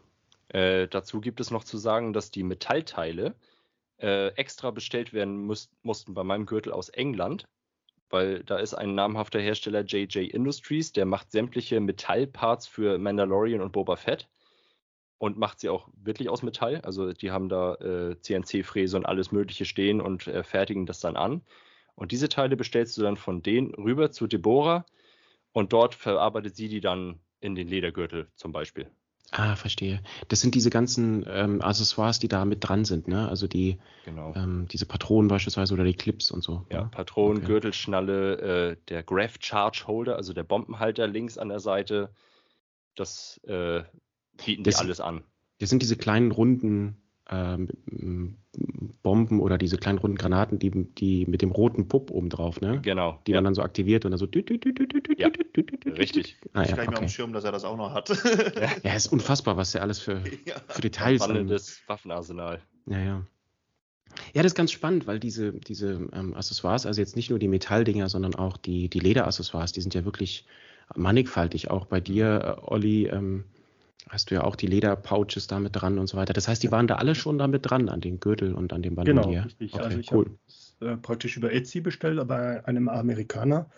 Und äh, die Qualität ist wirklich fantastisch. Also es ist so ein 2 mm dicken Leder, riecht Super. auch so nach Tier, also ich mag das. Und, und das ist wirklich, also von der Qualität von dieser Gürtel ist wirklich einmalig. Also es ist wirklich äh, hervorragend. Und äh, auch den Gürtel selber zu machen, also Leder zu nähen und so weiter, ist wirklich, da muss wirklich ein Profi dran. Ja, ja. Und, ähm, und da bin ich auch sehr, sehr glücklich mit meinem, weil ähm, man merkt schon, dass es äh, Qualität da ist. Und vor allem ähm, recht auf der rechten Seite, also praktisch über die rechte Hüfte, dann ist auch der Blaster-Holster. Also der, ähm, und der ist bei mir relativ fest und hart gemacht. Also ist, du hast auch so ein Inlay aus Kunststoff und da kann ich meinen Blaster leicht rein und rausnehmen. Ah, das ist Und gut. ist auch Porenleder, das ist wirklich ein tolles Teil, ja. Ähm, vor allem ähm, Leder zu nähen ist erstmal eine Kunst, also da Hut ab an den Leuten, die das machen, wobei ich das bei dem Beinteil selber gemacht habe, komme ich nachher auch äh, dazu, aber der hat wahnsinnig viele kleine Ecken, also dieser Ammo-Belt ist wirklich, ähm, hat äh, Schlaufen, die drunter gehen, also wenn man diese Patronen auf der Brust hat, das ist praktisch, ähm, damit diese Patronen halten, dann haben wir eine Schlaufe, die vorn und hinten zurückgeht, so in S-Form. Könnt ihr das euch vorstellen, damit diese Patronen dann reingesteckt werden können? Damit sie nicht Also rausrutschen, ne? noch Mehrschichtig, ja. Mhm. Ja. Diese ganze Taschen und allem, das ist ähm, also Hut ab an die Leute, die so eine Arbeit machen. Ja. Okay, wenn wir gerade bei den ganzen Details sind, wie sieht es denn weiter südlich aus, unten Richtung Beine? Ich meine, da sind ja auch, ist ja auch so das ein oder andere. Ich erinnere mich da so ein bisschen an die Beinschienen und Leder und so weiter. Kevin, wie, wie hast du das bei dir gelöst? Ja, äh, das war tatsächlich das absolut komplizierteste am ganzen Set, weil diese Lederbeinschiene links ähm, und auch die rechte Halblederbeinschiene, nenne ich es jetzt mal, weil da ein bisschen gedruckt, ein bisschen Leder ist, äh, die haben meine Frau und ich tatsächlich komplett selber gemacht. Und Ach, krass. das war wirklich ein, auf Deutsch gesagt, Höllenritt, weil wir noch nie mit Leder vorher gearbeitet haben. Den Gürtel ja vorher auch schon in Auftrag gegeben haben, weil wir uns da nicht rangetraut haben. Aber bei der Lederbeinschiene irgendwie haben wir dann doch gesagt, komm, wir probieren das mal. Besonders weil es von besagter Deborah aus Italien auch eine Videoanleitung dazu gab. Und äh, da fing das alles damit an, bei der linken Beinschiene, die ist ja komplett aus Leder. Äh, da gibt es von JJ Industries, die auch die Metallteile vertreiben. Da geben sie so eine gegossene Gummiform mit. Mhm. Und diese Gummiform ist die Unterlage für den Faltenwurf in der Mitte von dem Schienbein. Ach hey, okay. Weil du würdest sonst diesen Faltenwurf, äh, genau wie er am Set zu sehen ist, das muss man sich vorstellen, oben ist ja hier dieses äh, Lederband, wo auch die Tasche an der Seite dran sitzt. Und darunter sitzt ähm, dieses orangelich-rötliche Lederband, was in der Mitte noch so eine Art Grabstein, nennt man das immer in der Szene, Okay. ähm, was, was in der Mitte so erhaben ist, dieses Stück. So, dazwischen sitzt halt die äh, Lederbeinschiene am engsten am Bein dran und dort ist ein Faltenwurf. Okay. Und durch diese Gummiform, die ist dann äh, ja gegossen worden, eben in einer, in einer Abdruckform. Und diese Formen, die kannst du dann mit dem Leder nachziehen. Du gehst dann mit dem Holzkeil, nachdem du das Leder mit, mit Kleber eingestrichen hast, die Beinschiene auch, äh, fängst du an, das langsam von links nach rechts rüber zu ziehen. Und jedes Mal, wenn eine Falte kommt, musstest du mit dem Holzkeil direkt in diese Rillen rein. Das war ziemlich aufwendig. Ich wollte gerade sagen, wie aufwendig, Wahnsinn. Ja. Und da dann eben genau die Lücken zu treffen, weil der Kleber ja auch sofort haftet, äh, bis zum Ende hin rüberziehen. Vorher wurden die Stücke natürlich alle ausgemessen, wie viel äh, von dem Material brauche ich und wie hoch muss das sein. Und da habe ich fünf oder sechs verschiedene Lederfarben und Sorten tatsächlich noch bestellt, nur um diese Lederbeinschienen zu machen. Wie aufwendig. Unfassbar. Das war halt auch alles wieder Recherchearbeit äh, durch diese super hilfreichen Facebook-Gruppen für den Jaren. Äh, da haben dann einige schon mal ein bisschen Vorarbeit geleistet. Ein bisschen musste man auch selber gucken, weil die auch aus den USA kommen und nochmal ganz andere Zugänge haben. Mhm, klar. Und aus Amerika wollte ich mein Leder jetzt nicht bestellen. Ich hatte es dann letzten Endes halt in Italien bestellt, weil der Händler, wo die Schneiderin von mir äh, auch ihr Leder bezieht, äh, der hat so eine riesen Auswahl gehabt. Und da habe ich dann letzten Endes auch das ganze Leder bestellt. Okay. Dürfen wir das Angebot äh, verbreiten, dass wenn jemand Fragen dazu hat, er sich an dich wenden darf? Äh, auf jeden Fall, klar. Also, also wenn es, äh, gerade wenn es darum geht, äh, vielleicht diese Bezugsquelle für das Leder zu, zu eruieren und so weiter. Und das wäre natürlich super, ja, klasse, cool. Definitiv. Ja, es klingt aber auf jeden Fall sehr aufwendig, Kevin. Also ich, mir fällt jetzt gerade keine Beinschiene einer anderen Kost, eines anderen Kostüms oder eines, einer anderen Rüstung ein, die vergleichbar aufwendig ist. Es ist wirklich sehr kompliziert ja. gewesen, besonders wenn man halt noch gar keine Erfahrung mit Leder hatte. Aber keine Ahnung, letzten Endes haben wir es hinbekommen. Äh, besonders, also meine Frau hat äh, die Näharbeiten an dem Leder gemacht. Ich habe die Klebe- und Faltarbeiten gemacht. Das, das Abdrücken von Formen und sowas halt. An der rechten Beinschiene, die ist dann ja gedruckt. Das ist dann ja wieder eine harte äh, Beinschale, die aus zwei Stücken links und rechts zusammengesetzt wird und oben dieses Trapez oben drauf hat. Mhm. Das, die erinnert mich an den Short Trooper, wenn ich Ja, genau. Das mhm. ist auch irgendwie, ich könnte mir sogar vorstellen, dass er sich die irgendwie mal von einem Shore oder so geklaut hat. Ja, ja weil in der Pre-Besker-Version hat er ja auch die Schulterglocke vom Shore. Genau. Und die Schienbeine, ja, die Schienbeine sind nämlich auch bei der Pre-Besker-Version und bei der Besker-Version gleich. Ähm, zu dem linken Part, Kevin, da muss ich ähm, auch ähm, äh, sagen, dass ich auch sehr stark drunter gelitten habe. Ähm, also ja. dieser link, linke Teil äh, habe ich auch selber erstellt. Ähm, und äh, was ich auch den Zuhörern sagen möchte, weil du hast so ein Inlay drinnen, damit du diese Leder die richtige Form hat. Ja. Wo ich in 2019 also mit meinem Kumpel da stundenlang gefragt hat, was ist das, wie kriegen sie diese Form genau hin? Das wusste mhm. ich aber Jahre später. Und das ist Gold wert. Also ja. ich habe ich, ich hab die nicht bei mir. Und äh, eine Zeit lang ähm, äh, sieht das auf manche Fotos zum Beispiel, ähm, dass ich wie ein abgebrochenes Bein hätte. Weil es ist ein relativ dünneres Leder, was ich genutzt habe, vielleicht zu dünn. Ähm, ich bin auch mit dem Teil bei meinem Kostüm nicht zufrieden. Erstmal, weil mhm. es zu eng ist. Äh, es hat eine Zeit lang eine schöne Form gehabt und ich fand es doch zu breit und dann habe ich es doch abgeschnitten. Jetzt ist es zu eng. Großer Fehler, den ich gemacht habe. Also dieses Teil werde ich bei mir neu machen. Aber diese Inlay, was du hast, Kevin, das kann ich wirklich empfehlen, weil dann kriegt dieses Leder wirklich die, die, die, die, die richtige Form da quasi, ja. genau. Mit dieser Diamond da vorne, dieser Diamant, das ist auch ähm, also nicht einfach, damit es gut ausschaut, ja. Mhm. Wie könnt ihr denn in diese Beinschienen rein, reingehen? Schlüpft ihr da rein oder zieht man die sich von vorne an oder bindet man die sich drumherum? Wie, wie kann man sich das vorstellen? Äh, das ist so wie ein ähm, viereckiges äh, Stück ähm, Leder sozusagen, wo alles mhm. äh, linear drauf äh, bei mir geklebt ist. Und hinten ist es mit äh, ähm, Klettverschluss. Mit ah, okay. So das heißt, ihr legt es dann quasi von vorne einfach an und macht es hinten ja, zu. Okay. Ganz genau, richtig. Ah, ja, okay. Ja, und die rechte Beinschiene ist halt, wie gesagt, gedruckt und da sind ja auch noch Lederbänder drumherum. Das untere rechte war das einfachste, weil das wirklich nur ein Stück Leder ist, was umgelegt ist an den Kanten und hinten mit Klett zugemacht wird.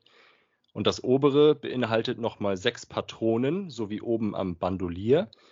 Äh, und die werden dann auch dort reingelegt und da musste man auch diese Schlaufe legen. Plus, wenn es CRL-konform sein sollte, was es bei uns sein musste, äh, dann hast du zwischen den Patronen immer eine Naht, die direkt neben der Schlaufe hochgeht, ein Stück rüber geht und dann an derselben Stelle wieder runter. Also so wie, kann man sich vorstellen, wie ein Haar, nur dass das, der Strich in der Mitte vom Haar sehr weit oben ist. Genau.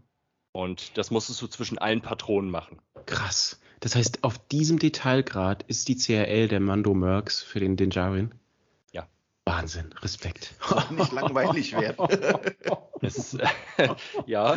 Aber da sieht man mal, auf was für einer hohen Qualität man da unterwegs ist. Ne? ist ja unfassbar. Definitiv. Respekt. Ich hätte eine kleine Anekdote zu diesem, weil ich habe auch ewig lang nach Leder gesucht und ich war verzweifelt, weil ich die, die Farbe und das Muster nicht gefunden.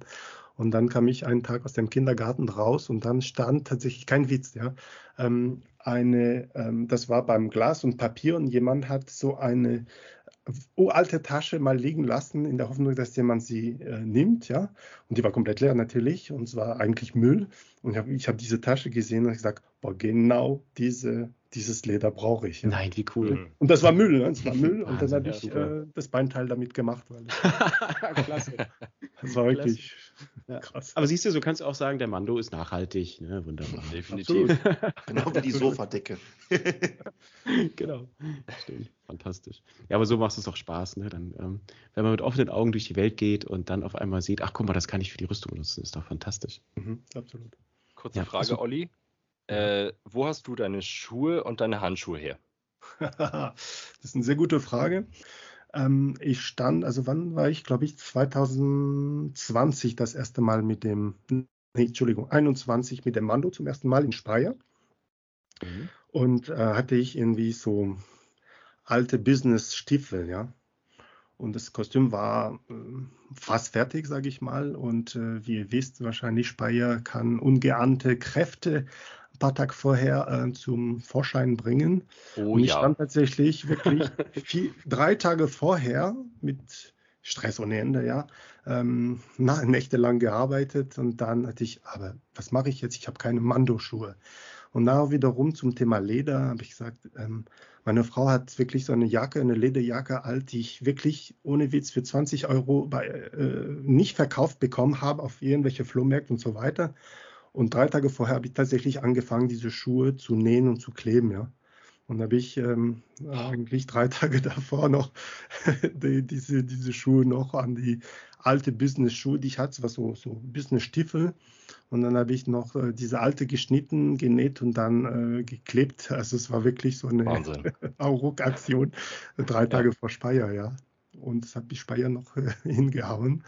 Ähm, aber mit diesen Schuhen bin ich nicht mehr zufrieden. Also ich truppe ja. noch mit diesen Schuhen, aber da habe ich mir diese ähm, Sketcher ähm, ja.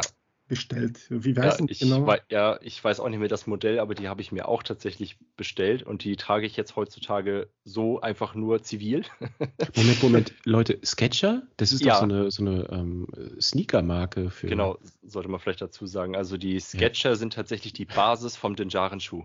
Ist ja geil. Echt jetzt? Ja. ja. Mhm. Wahnsinn. Voll gut. Ich kenne Britney Spears Werbung mit Sketchers und jetzt habe ich irgendwie so Britney Spears. Ja. Das geht irgendwie gedanklich nicht, zu Kopf, nicht zusammen im Kopf. cool. Und da gibt es auch dafür ähm, zum Nähen auch äh, oder zum Kleben eine sehr gute Anleitung von einem Amerikaner auf YouTube.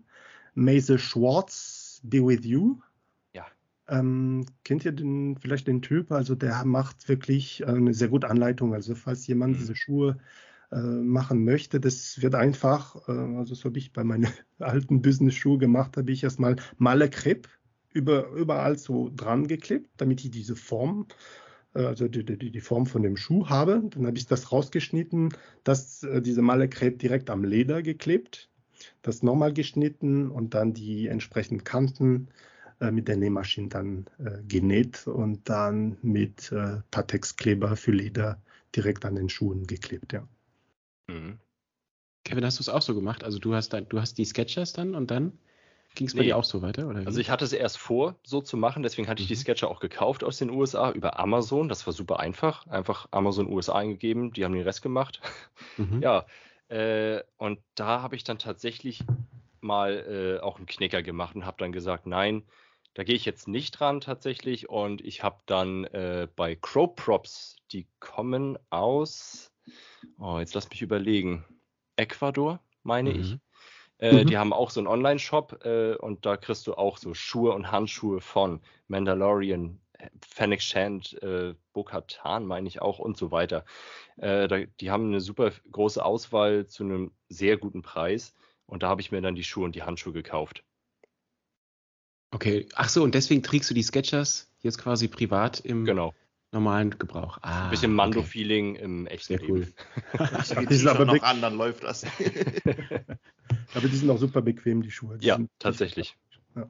Ich glaube, ich will mir die jetzt auch bestellen. ja. Als du gerade gesagt hast, bisschen Mando-Feeling im echten Leben, wie cool ist das denn, wenn du dir morgens deine Schuhe anziehst und du weißt, das sind die gleichen, die der Mando trägt. fantastisch. Auch also, eine, kleine, eine kleine Anekdote, als ich ähm, meine Boba-Schuhe mal ähm, bestellt hatte und die musste ich ein bisschen anlaufen, auch für die Trumps, nicht, dass ich nach zwei Stunden dann wieder Blasen an den Füßen bekomme. Und da war ich tatsächlich öfters mit diesen Boba Fett Schuhe ganz normal damit spazieren. Ja.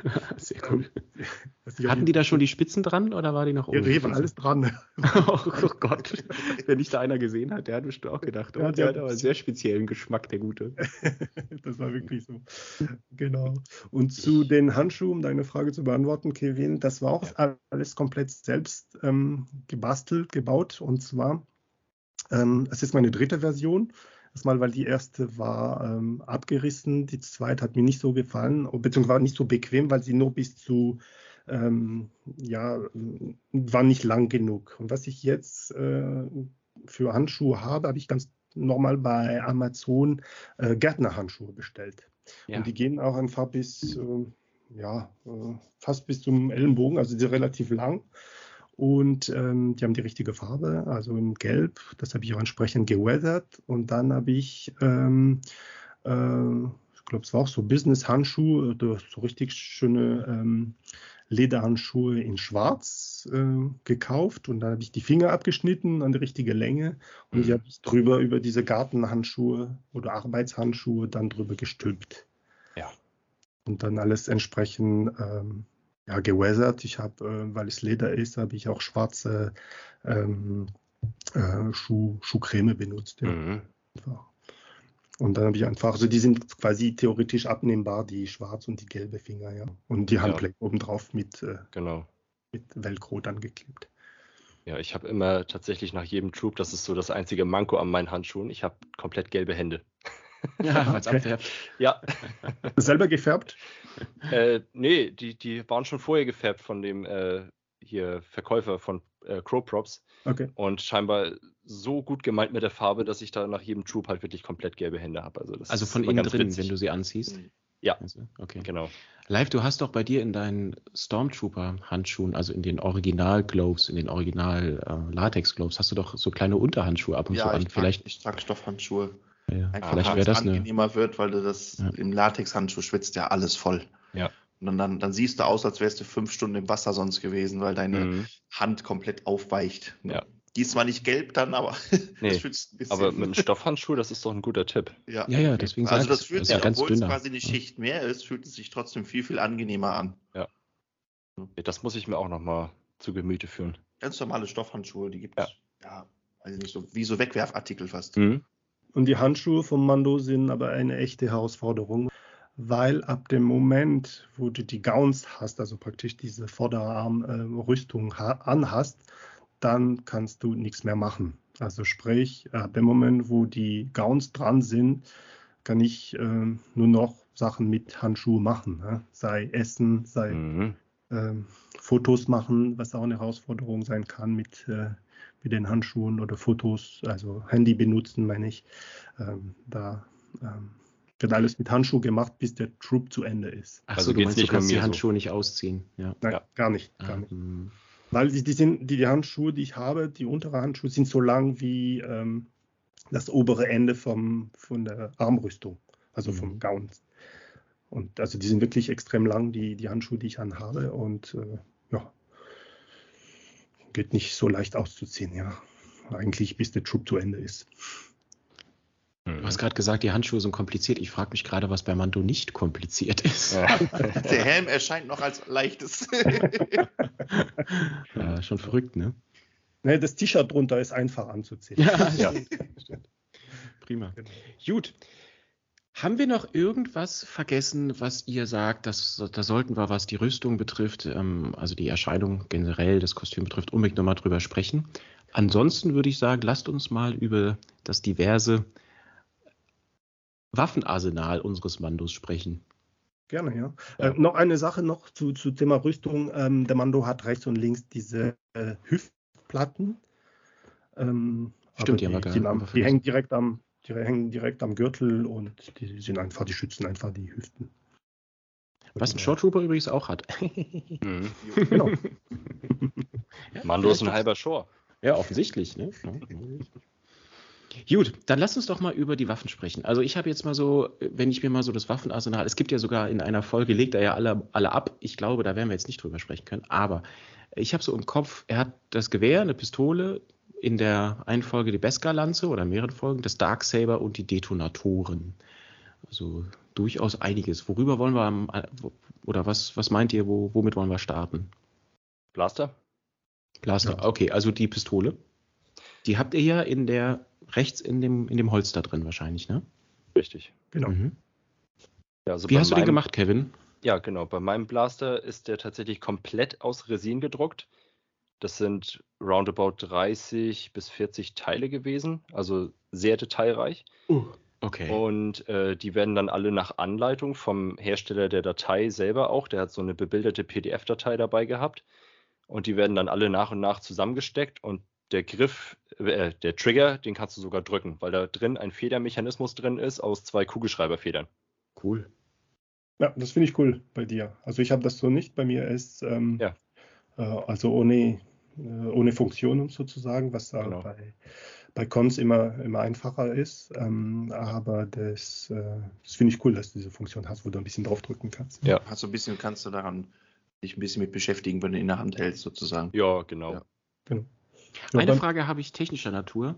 Mit was für einem Kleber oder welchen Kleber kannst du empfehlen, um Resinteile zusammenzukleben? Also ich benutze da immer zwei Komponenten Epoxidharzkleber. Okay. Hält am besten. Die Griffe sind äh, in Holzoptik lackiert. Also ich habe eine hellbraune Grundfarbe genommen und dann habe ich mit, ähm, wie nennen sich die noch? Äh, das sind so so eine Art Tinten, äh, die du zum Auffüllen von Stiften benutzen kannst in verschiedenen Farben. Äh, das sind drei verschiedene Brauntöne nochmal gewesen und die haben die Eigenschaft, relativ schnell anzutrocknen. Und dadurch konnte man mit einem hartborstigen Pinsel äh, diese Maserung nachziehen. Cool. Und dadurch aus, die, aus dieser Schichtung von verschiedenen Brauntönen ergab sich halt diese Holzoptik. Witzig, ja, sehr cool. Stimmt, der hat ja noch so einen Holzgriff gefühlt, ne? Ja. Oder so diese Holzelemente dran. Ja. Es gibt sogar bestimmte Prop-Maker, die bieten echt Holzgriffe an. Krass. Krass. Ich, seht ihr, ich hätte jetzt gedacht, okay, der Blaster, also sprich die Pistole ist ein relativ kleines Detail, ist vielleicht 1 zu 1 3D gedruckt, lackiert, reingesteckt, gut ist. Die, der IB, in, in meiner naiven, oberflächlichen Art. Der IB94 Blaster, so ist ja der Name, ist mhm. äh, ein Abbild von einer echten Bergmann. Aha. Bergmann. Was ist Bergmann? das ist auch nochmal eine Pistole äh, ah, okay. von Bergmann 1894 oder wie heißt die? Ich glaube, so war die Bezeichnung. Mhm. Auf jeden Fall ist das, äh, das, die Details von der Pistole sind enorm ähnlich tatsächlich so diese Messingteile, die an der Seite entlang führen und so, die, die sind genau wie beim Original. Was anders ist, ist so ein bisschen ähm, der Bauch von der Waffe, wo äh, der Trigger dran ist. Dann hat er oben ein kleines Scope dran oder hier diese Kimme. Mhm. Ähm, und vorne die Mündung, die ist auch ein bisschen anders. Aber nah am Original quasi. Nah am Original, ja. Krass. Sehr cool. Und das ist ja wieder typisch Star Wars, ne? Du nimmst ein historisches Bauteil oder etwas aus dem wahren Leben ja. und pa passt es aber so an, dass es dieses Star Wars-Feeling bekommt. Ja, genau. Sehr cool. Sehr cool. Cool. Okay, also das ist der Blaster in der, äh, quasi in dem Holster. Eine weitere sehr ikonische Waffe, die, die er benutzt, ist ja sein Sniper Rifle oder sein Gewehr. Genau.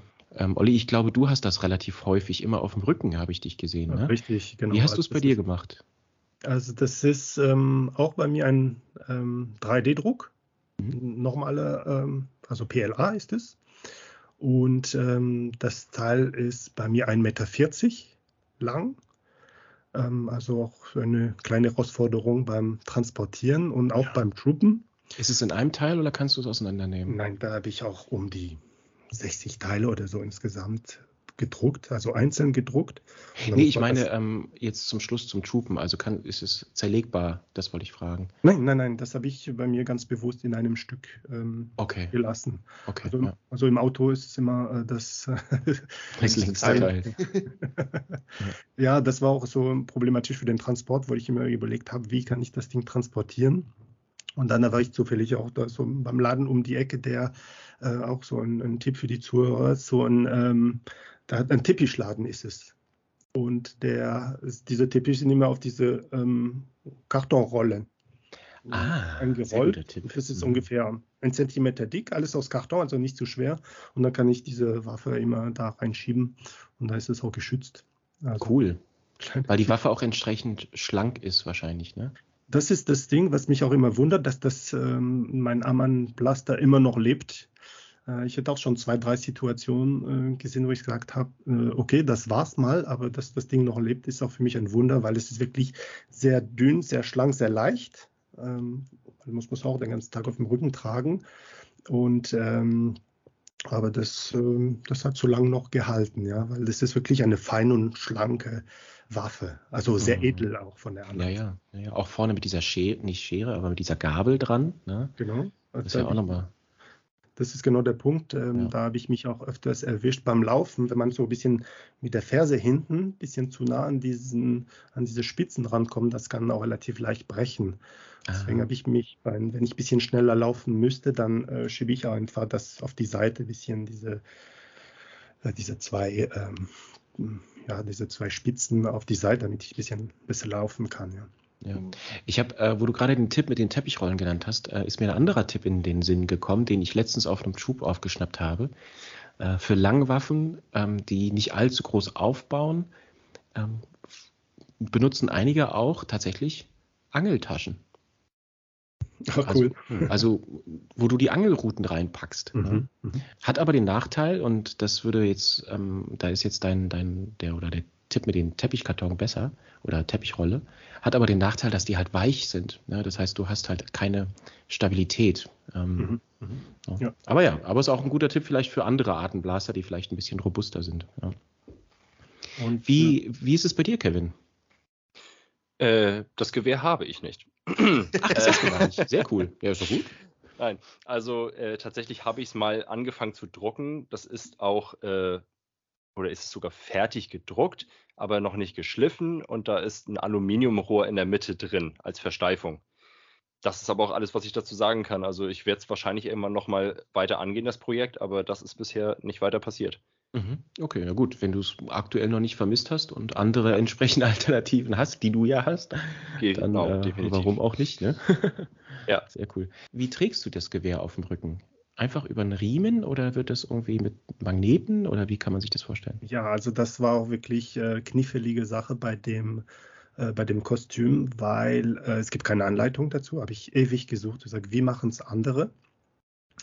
Und äh, vor allem, es muss praktikabel sein, es muss abnehmbar sein, aber das, das muss auch sicher gehen. Ja, das muss, weil im, in der Serie hat er wirklich vorne auf der linken Schulter hat er nur so einen Knopf und dann praktisch mit der rechten Arm geht er über seine linke Schulter, greift an dem äh, an, an die Waffe und dann kann er nach vorne ziehen um zum Schießen, ja. Also so diese mhm. Schnellbewegung, wenn er schnell sein muss, ja. ja. Und beim Gruppen ist es natürlich nicht möglich. Also es muss richtig fest sein und das ist dass die ganze Waffe, die vielleicht, was weiß ich, anderthalb Kilo vielleicht wiegt, vielleicht 1,8, ähm, äh, das ganze Gewicht an einem Magnet, das habe ich mir nicht getraut, ja, zu machen. Verstehe und dann habe ich, dann habe ich getrickst und dann habe ich ganz normal, also ähm, ich weiß nicht, wie man es sich so vorstellen kann, praktisch beim Griff geht eine lange, dünne Lederschlaufe, die ungefähr drei Zentimeter lang ist. Und ähm, vom Griff gibt es am Ende von diesem ähm, von dieser Leder, Leder, ähm, Lederband, sage ich mal, da ist ein Magnet dran und das klebe ich ganz direkt am, am, am, am, am Gürtel, also praktisch auf der linken Brust, ja. Und drunter, also oben auf der Schulter am Gürtel ist auch eine Tasche. Und drunter habe ich ein Clip versteckt. Kennt ihr diese ganz normale schwarze Clipser? Hm. Oh, ja. Eines ist, gibt es die auch aus Metall. Ich habe eins aus Metall und den habe ich geklebt. Ja? Also ein Teil habe ich am Gürtel geklebt und der andere ist auf diese Lederschlaufe geklebt, aber versteckt un unter der Tasche. Dass man ihn nicht sieht. Hm. Genau. Und dann, wenn ich die, die, diese Armband-Rifle abnehmen muss, dann muss ich einfach unter der Tasche greifen, diese Clip aufmachen und dann kann ich das abnehmen. Super, Aber das sehr gut ist gelöst. nur an eine Seite. Was damit am, ist am äh, äh, am Gürtel ähm, hängt und dann hinten ähm, äh, direkt in der Mitte vom Rücken am Gürtel ist nochmal so eine Schlaufe mit drei Druckknöpfen. Und dann ist die, geht diese Armband-Rifle durch diese ähm, kleine Schlaufe und da wird zugemacht oder befestigt mit diesen drei Druckknöpfen. Mhm, okay. Das, das heißt aber, umeinander ballert, weißt ja, ja. Das klingt so, als würdest du Hilfe brauchen, wenn du das äh, Gewehr abmachen würdest. Und das ist genau so. Also ja, so okay. schnell wie in der Serie kriege ich das leider nicht. ähm, okay. Dafür habe ich meinen Sven, der mich da immer ja. unterstützt, ja. Ja, okay. Sehr cool. Dann haben wir das Gewehr. Ähm, Kevin, du hast noch, habe ich gesehen, eine weitere, wirklich sehr erstaunliche Waffe. Äh, richtig geil. Das Darksaber. Ja, genau. Ähm, passend zu meiner Lieblingsszene aus The Book of Boba Fett oder Mandalorian Staffel 2.5. Da ist ja halt einfach eben immer diese Kampfszene in dem Schlachthaus äh, mit den Jaren.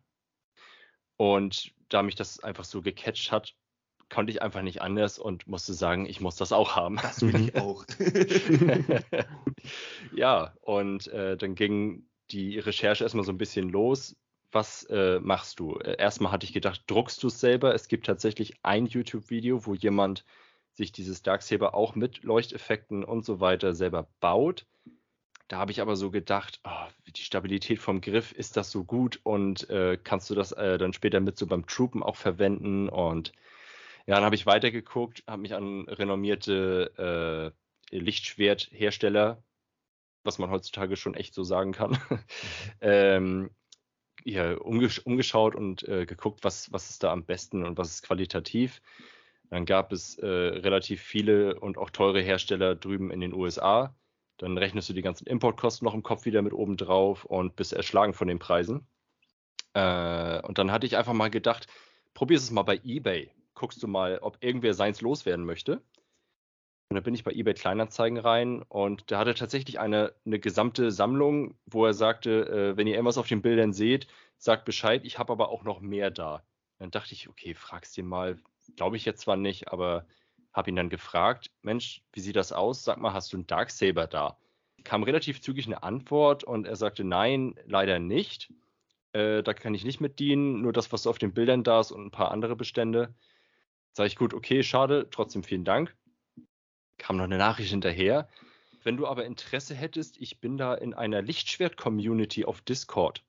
Wenn du Lust hast, äh, beizutreten, vielleicht findet sich da ja was. Ich denke, okay, also das klingt natürlich erstmal schon mal ein bisschen äh, groß gefächerter. Vielleicht ist da ja jemand bei und kann mir da helfen. Ja, und dann bin ich da am selben Abend noch rein in diese Community. Wurde da erstmal äh, begrüßt und dann sah ich schon irgendwie knapp über 100 Leute in dieser Gruppe drin.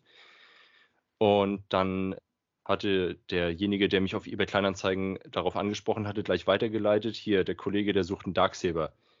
Innerhalb von zwei Minuten hat sich da einer gemeldet, sagte, ja, hier, da war doch neulich der eine, der wollte doch äh, sein Darksaber loswerden.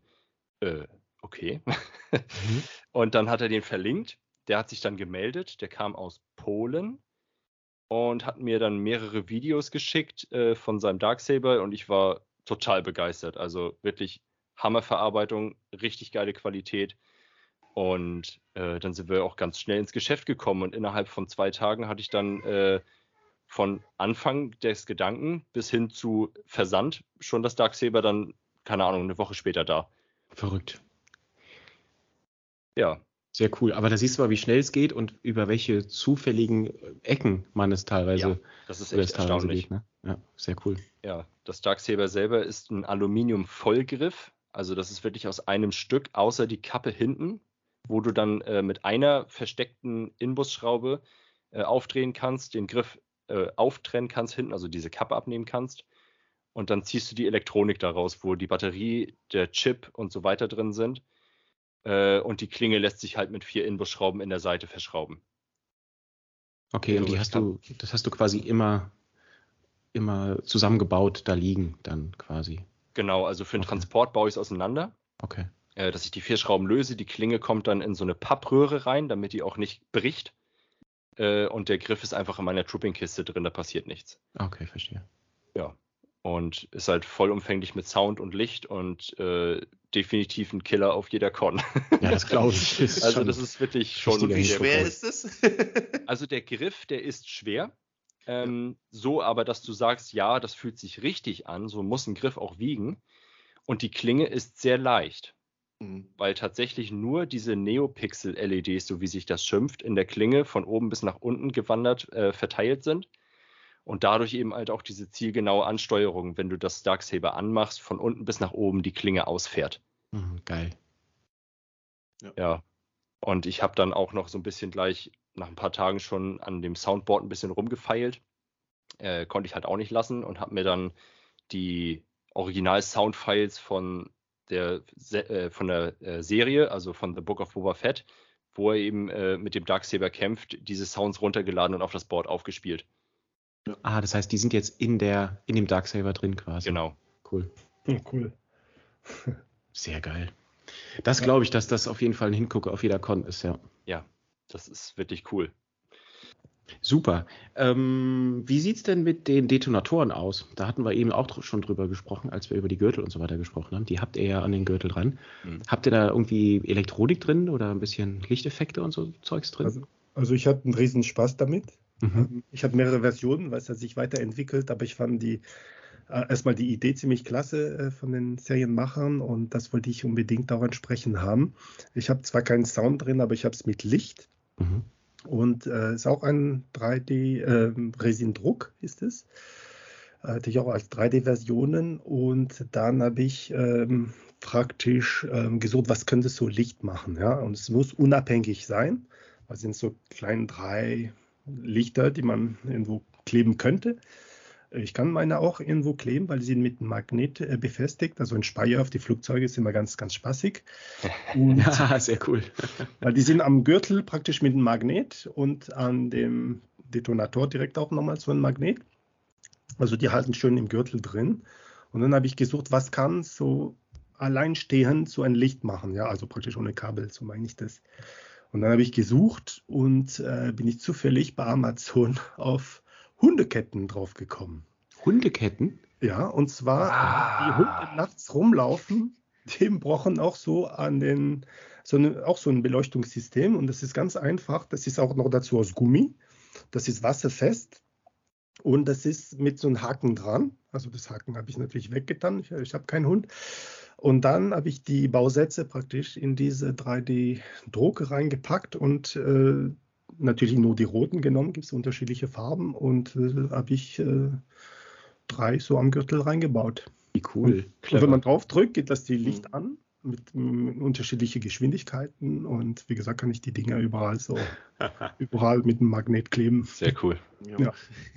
Richtig gut gelöst. Gleich knallt es. Super. Wie ist bei dir, Kevin? Wie hast du es gemacht? Also bei mir sind sie noch relativ simpel gehalten. Ähm, das sind auch komplette Resindrucke aus drei oder vier Teilen.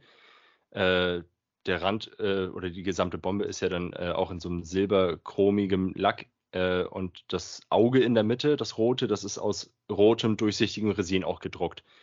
Dann äh, mit tausender Nassschliff geschliffen und mit äh, Klarlack besprüht, sodass du diesen durchsichtigen Effekt auch hinbekommst. Aber Elektronik ist aktuell nicht verbaut, aber das habe ich noch vor. Okay. Ich sehe schon den Kevin später bei Amazon äh, Hundehalsbänder, die leuchten bestellen. ja. Dieser Artikel wurde am meisten verkauft. Genau. genau. Gesponsert von Inside Armor. genau. Sehr stark. Prima. Haben wir noch irgendeinen irgendein Waffenteil vergessen, worüber sich lohnt zu sprechen? Die Whistling Birds. Oh, ah, ja, ja, ja, ja. Sehr interessant. Also die Whistling Birds sind bei mir 90% fertig. Okay. Äh, tatsächlich äh, gibt es da jemanden, der hier aus Deutschland kommt, äh, der diese Dinger für die Cosplay-Community entworfen hat. Krass. Cool. Er hat äh, Kugelschreiberminen genommen, hat diese aufgeschnitten und die gesamte Tinte in mehreren Tagen in Acetonbädern ausgewaschen. Das habe ich dann genau so auch nachgemacht. Ich habe von ihm ein paar 3D-Druckdateien gekauft als äh, Support für diese äh, gesamten Whistling Birds, die dann da reingesteckt werden in den Gauntlet. Mhm. Ja, das als, als PDF ist dann eine gesamte Anleitung dabei, wenn du das bei ihm kaufst. Und genau, die werden dann durch drei äh, Stepper-Motoren auf unten, Mitte und oben angesteuert, sodass sie wie in der Serie auch unten, Mitte, oben zuerst rausfahren und dann anfangen zu leuchten. Hör auf, Und das, das heißt, die halt bewegen auch sich fahren raus. Ja, klar. Genau. Alter Vater. Alter, krass. Was So, eine und Show einfach. Ja, ich habe gedacht, okay, da leuchtet vielleicht ein bisschen was und das finde ich Gibt schon es auch, aufwendig. Ja. Aber die fahren die raus. bewegen sich, genau. Und da sind äh, Glasfaserstifte äh, durchgezogen mit Plus- und Minuskabel und einer ähm, winzigen SMD-LED. Die werden dann hinten mit Sekundenkleber an diesen Glasfaserstift rangeklebt, ganz aufwendig durch die Kugelschreibermine durchgezogen und schon hast du deinen Dart, also de dein Pfeil. Mhm. Krass. Und das machst du dann eben halt zehnmal, meine ich. Zehn Stück sind das oder elf. Äh, und die fahren dann eben, wie ich schon sagte, stückweise raus. Cool. Das wird alles mit einem kleinen Arduino-Board angesteuert. Und das, das bist du gerade dabei äh, zu vollenden bei dir? Ja, genau. Okay. Bitte, wenn das fertig ist, sag uns Bescheid. Ich möchte das gerne sehen. Gerne. Video machen, definitiv. direkt schicken. Wahnsinn. Sensationell. Sehr Ja, geil. in, der, in der rechten Armschiene bei mir, da ist ja auch noch der Mando Pewter drin. Äh, das ist äh, dieses rote Fenster, wo die äh, mandalorianische Schriftfolge die ganze Zeit im Wechsel aufleuchtet. Genau. Ich, ich wollte dich fragen, auch, auch gerade fragen, als ich von der Technik gesprochen habe, wie du es gemacht hast. Was hast du da Ähm, eingebaut? Weil es Da ist ein Adafruit Board drin. Das ist auch nochmal äh, ähnlich wie Arduino. Hier in Deutschland ist eher Arduino äh, gang und gäbe und drüben in den USA Adafruit. So, und die haben dann eben halt dieses Board, ähnliches Prinzip, und dann wird ein kleines äh, LCD-Display angesteuert mit diesem Board. Und auf dem Board selber ist diese mandalorianische Schriftreihenfolge eingespeichert, sodass er das an dieses Display sendet. Und ich habe einfach nur einen äh, Schalter dazwischen gesetzt äh, und dann kann ich die Armschiene immer an- und ausmachen. ja mega. Sehr stark. Weil- Kann Also ich dir ich habe sonst gerne nochmal zeigen. Sehr gerne, sehr gerne. Ähm, ich habe nämlich einen Tipp bekommen, weil ähm, ich, ich brauche das auch. Momentan äh, habe ich bei, ähm, bei der Prebeska-Version, also ähm, bei dir ist es eher am Ellenbogen, ganz oben. genau, oben. Ich. Ja. Und ähm, bei, in der Prebeska-Version ist der Mando-Computer, dieser kleine Computer, dann vorne praktisch. Mhm. ja, am Handgelenk. Und ähm, momentan habe ich nur ein Bild. Das war auch so eine Speiergeschichte, schnell gedruckt, zwei Tage davor. Und das stört mich. Ich will auch so einen kleinen Computer. Und äh, habe ich einen Tipp bekommen, oder habe ich das bei Instagram gesehen, von jemand, der diese, es gab da vor ein paar Jahren, gibt es mittlerweile nicht mehr, gibt es diese digitale Schlüsselanhänger. ja. Also praktisch so ein Schlüsselanhänger mit so einem kleinen Display und man kann Familienfotos digital drauf abspielen, ja. Ja. Und äh, das Ding habe ich äh, gerade bekommen, habe ich auch äh, für 7 Euro mal ähm, äh, von privat abgekauft. Mhm. Und da werde ich die Bilder von dem, also praktisch mit den Mando-Schriften drauf speichern und dann baue ich mir das äh, praktisch unter dem Gauns ein. Auch eine coole Idee. Auch sehr cool, ja. Ja, ich bin gespannt, wie es funktionieren wird, aber Ja, ich bin auch Oh gespannt. Halt uns da auch auf dem Laufen, Olli. Ne? ja, sehr gerne. Äh, Sehr gerne. wie's ist dann bestehend aus Schlüsselanhängern und Kugelschreibern. Und Hundehalsbänder, die leuchten. Genau. Aber ist das nicht großartig? Ist das Ja. nicht fantastisch? Ich meine, das ganze, die ganze Rüstung ist ja eh schon, sorry, wenn ich das so sage, aber schweineteuer. Ähm, Mhm. da ist es doch fantastisch, wenn man sich mit solchen Dingen, die m, trotzdem einen super coolen Effekt haben, behelfen kann. Das ist großartig. Ja, auf jeden Fall. Absolut, ja. Ja, vor allem der Mando hat unglaublich viele Gadgets. Ja, genau. Ähm, ich habe auch ähm, zwei äh, Gadgets, die ich noch dazu ähm, ähm, ja so, also, aber es war durch Zufall, die sind so entstanden bei mir, äh, weil ich keine Taschen habe. Also der Mando, ich weiß nicht, wie es bei dir, Kevin, hast du die Möglichkeit, in den Handy oder den Geldbeutel zu packen? Absolut nein. Nein. Dann ist bei mir leider auch so. Ich habe mir gedacht, unter diese Hüftplatten könnte man irgendwas bauen, aber dann sitzt es auch zu mm, dick aus und, und vor allem das Handy, ja. Man, Ja. Äh, und da habe ich gedacht, ich hatte immer dieses Handy praktisch am Ledergurt. Ja. Bei jedem, jeder, der ein Foto machen möchte, siehst du dieses Handy auf jedem Bild, das ist nicht schön. Und dann habe ich mir was einfallen lassen. Ich habe ähm, bei äh, Thingiverse, hast du vorhin genannt, Kevin, Mhm. äh, so eine Beskar Bar geholt.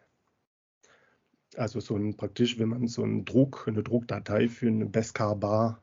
Und dann habe ich das mit dem Computer quasi ausgeholt. Ah, Dann ja. habe ich die Form von meinem Handy reingepackt und habe ich ein Fenster auch mit dem Computer rausgeschnitten. Das habe ich mir ausgedruckt und jetzt habe ich mein Handy praktisch in diese Beskar-Bar versteckt. Das ist ja cool. Das heißt, wenn ich ähm, äh, auf, ich, mein, ich habe mein Handy in der Hand, sage, kann man ein Foto machen, dann packe ich das Beskar-Bar quasi in den Gürtel und dann sieht man kein Handy mehr. Super Klasse. Cool. Quasi eine Beskar-Handyhülle. Ja, genau. Sehr stark. Genau. Ja, ich habe ja auch Taschenprobleme mit dem Gürtel. Besonders jetzt bei dem neuen Gürtel sind die Taschen ja sogar noch kleiner als beim äh, vorigen Amazon-Gürtel. Und ich hatte vorher immer bei dem Amazon-Gürtel, weil da noch so eine klobige große Tasche dran war, hatte ich da meinen Aker nämlich noch drin, also meinen mhm. Lautsprecher. Und äh, ja, der passt jetzt beim neuen Gürtel nicht mehr rein. Aber da in Zukunft ja schon wieder noch andere Projekte in der Mache sind, nämlich das Jetpack, äh, wird in Zukunft der Lautsprecher da reinwandern. Oh, stark. Hast du sonst so ein Soundsystem gewinnt? Ähm, also für, für den Helm meinst du jetzt? Ja. Ja, genau. Okay. Das ist ungefähr so das, was die TKs auch benutzen. Okay. Also ich mhm. habe auch so ein, so ein Tramp-System. Äh, ja. Das ist so ein, so ein Clown-Lautsprecher und mit ähm, Effekte eingebaut.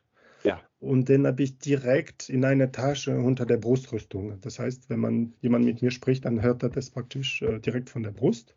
Sehr cool. Und, ähm, und ich habe auch so einen kleinen, auch so ein, so extra Sender. Also sprich, du hast ein, so wie ein, ähm, so ein Autoschlüssel quasi mit vier Knöpfen und dann mhm. kann man äh, praktisch über diese Tramp äh, unterschiedliche ähm, äh, ja, Voice-Effekt einbinden oder einbauen. Cool. Und dann habe ich, ähm, dann habe ich vier, vier, äh, vier hinterlegt, um sozusagen. Eine ist uh, Can bring me in warm or in cold. Dann habe ich Yes, wenn jemand ein Foto machen möchte, dann sage ich nicht selber Ja, sondern sage ich dem Mando Yes sagen. Und mhm. Cool. Und diese Way auf jeden Fall, das gehört auch noch natürlich dazu. Und das vierte ist äh, diese, die Musik von Mandalorian. Ja. Ah, also wenn ich so einen Raum betrete, dann mache ich die Musik. Die Musik habe ich bei mir tatsächlich im Darksaber drin. Sehr Ach, cool. geil. Ja. Und dann, und dann, hört man mich natürlich mit der Musik von Mando rein. Ja. Super sehr, sehr stark. Cool. Ich sehe schon, ihr trumpft richtig auf, ihr beide. ja, und dann hatte ich diese kleinen Schlüsselanhänger mit den vier Knöpfen. gesagt, was soll ich damit? Ja, wo, das ist auch wieder so etwas, das nicht zum Kostüm passt. Und dann habe ich mir diese Sensor, also diese Suche dann ausgedruckt und dann ja. auch nochmal diese, äh, die Form von diesem äh, Sender dann rein reingeschlitzt, also digital rein und dann packe ich diese Schlüsselanhänger drin, also die, die, die, Fernbedienung von dem, von dem Lautsprecher sozusagen. Und dann äh, ist es in diesen Sucher. Kennt ihr diese Sucher mit dem, ja. mit dem Licht? Mit den ja, ja, womit sie, die haben doch, ich, mir ist jetzt der Ausdruck äh, ähm, entfallen, aber die haben noch so einen speziellen Namen. Irgendwie ja, die, genau. diese Finder, mit denen die Kopfgeldjäger von der äh, genau. Gilde ausgestattet werden, damit die ihre äh, Dings finden, ihre Bounties, ne? Ganz genau, genau. Mhm. Und da drin habe ich diese Fernbedienung reingepackt und dann, cool. wenn man ein Foto machen möchte, dann sieht man es da auch nicht dann entsprechend. Das werde ich dann tatsächlich, danke für den Tipp, das werde ich dann so umsetzen mit der Fernbedienung fürs Jetpack. Das ja. ist clever. genau. Das heißt, bei dir kommt dann echte, echtes Feuer hinten raus. Ja, so, so ähnlich. Also so, dass es äh, tatsächlich Con äh, getreu ist, aber tatsächlich mit Nebel, Sound und Licht. Alter Schwede. Das ist so aktuell mein Winterprojekt. Wahnsinn. Cool. Nächstes Jahr fragen wir dich dann, wann du fliegst. ja, ich komme oben aus dem Dachfenster zur Con reingeflogen. Stark. Ihr Lieben, jetzt haben wir ganz viel über die technischen Details vom Mando gesprochen, die ja wirklich unfassbar viel sind und echt, wir hatten es gerade schon gesagt, total viele Gadgets am Start sind richtig cool. Vielen Dank euch dafür, dass ihr das alles mit uns geteilt habt. Lasst uns doch mal sprechen, wie es sich anfühlt, im Mando drin zu stecken, quasi inside the armor zu sein. Wie reagieren denn die Leute auf den Mando? Olli, lass uns mit dir anfangen als Pre-Beskar. Ja, also der Mando zu sein, der Dinjarin zu sein, ist eine Ehre. Also es ist wirklich, ähm, also ich bin froh, dass dieser Kumpel damals mir das angedreht hat, weil es wirklich ein besonderer Charakter. Und ähm, wie wir es vorhin schon gesprochen haben, es ist ein sehr charismatischen Charakter und äh, der praktisch ohne mit dieser schwarze, schwarzes Gesicht, würde ich mal fast sagen. Also man sieht die Augen nicht. Das gibt ihm natürlich diese ganz ähm, mysteriösen Eindruck.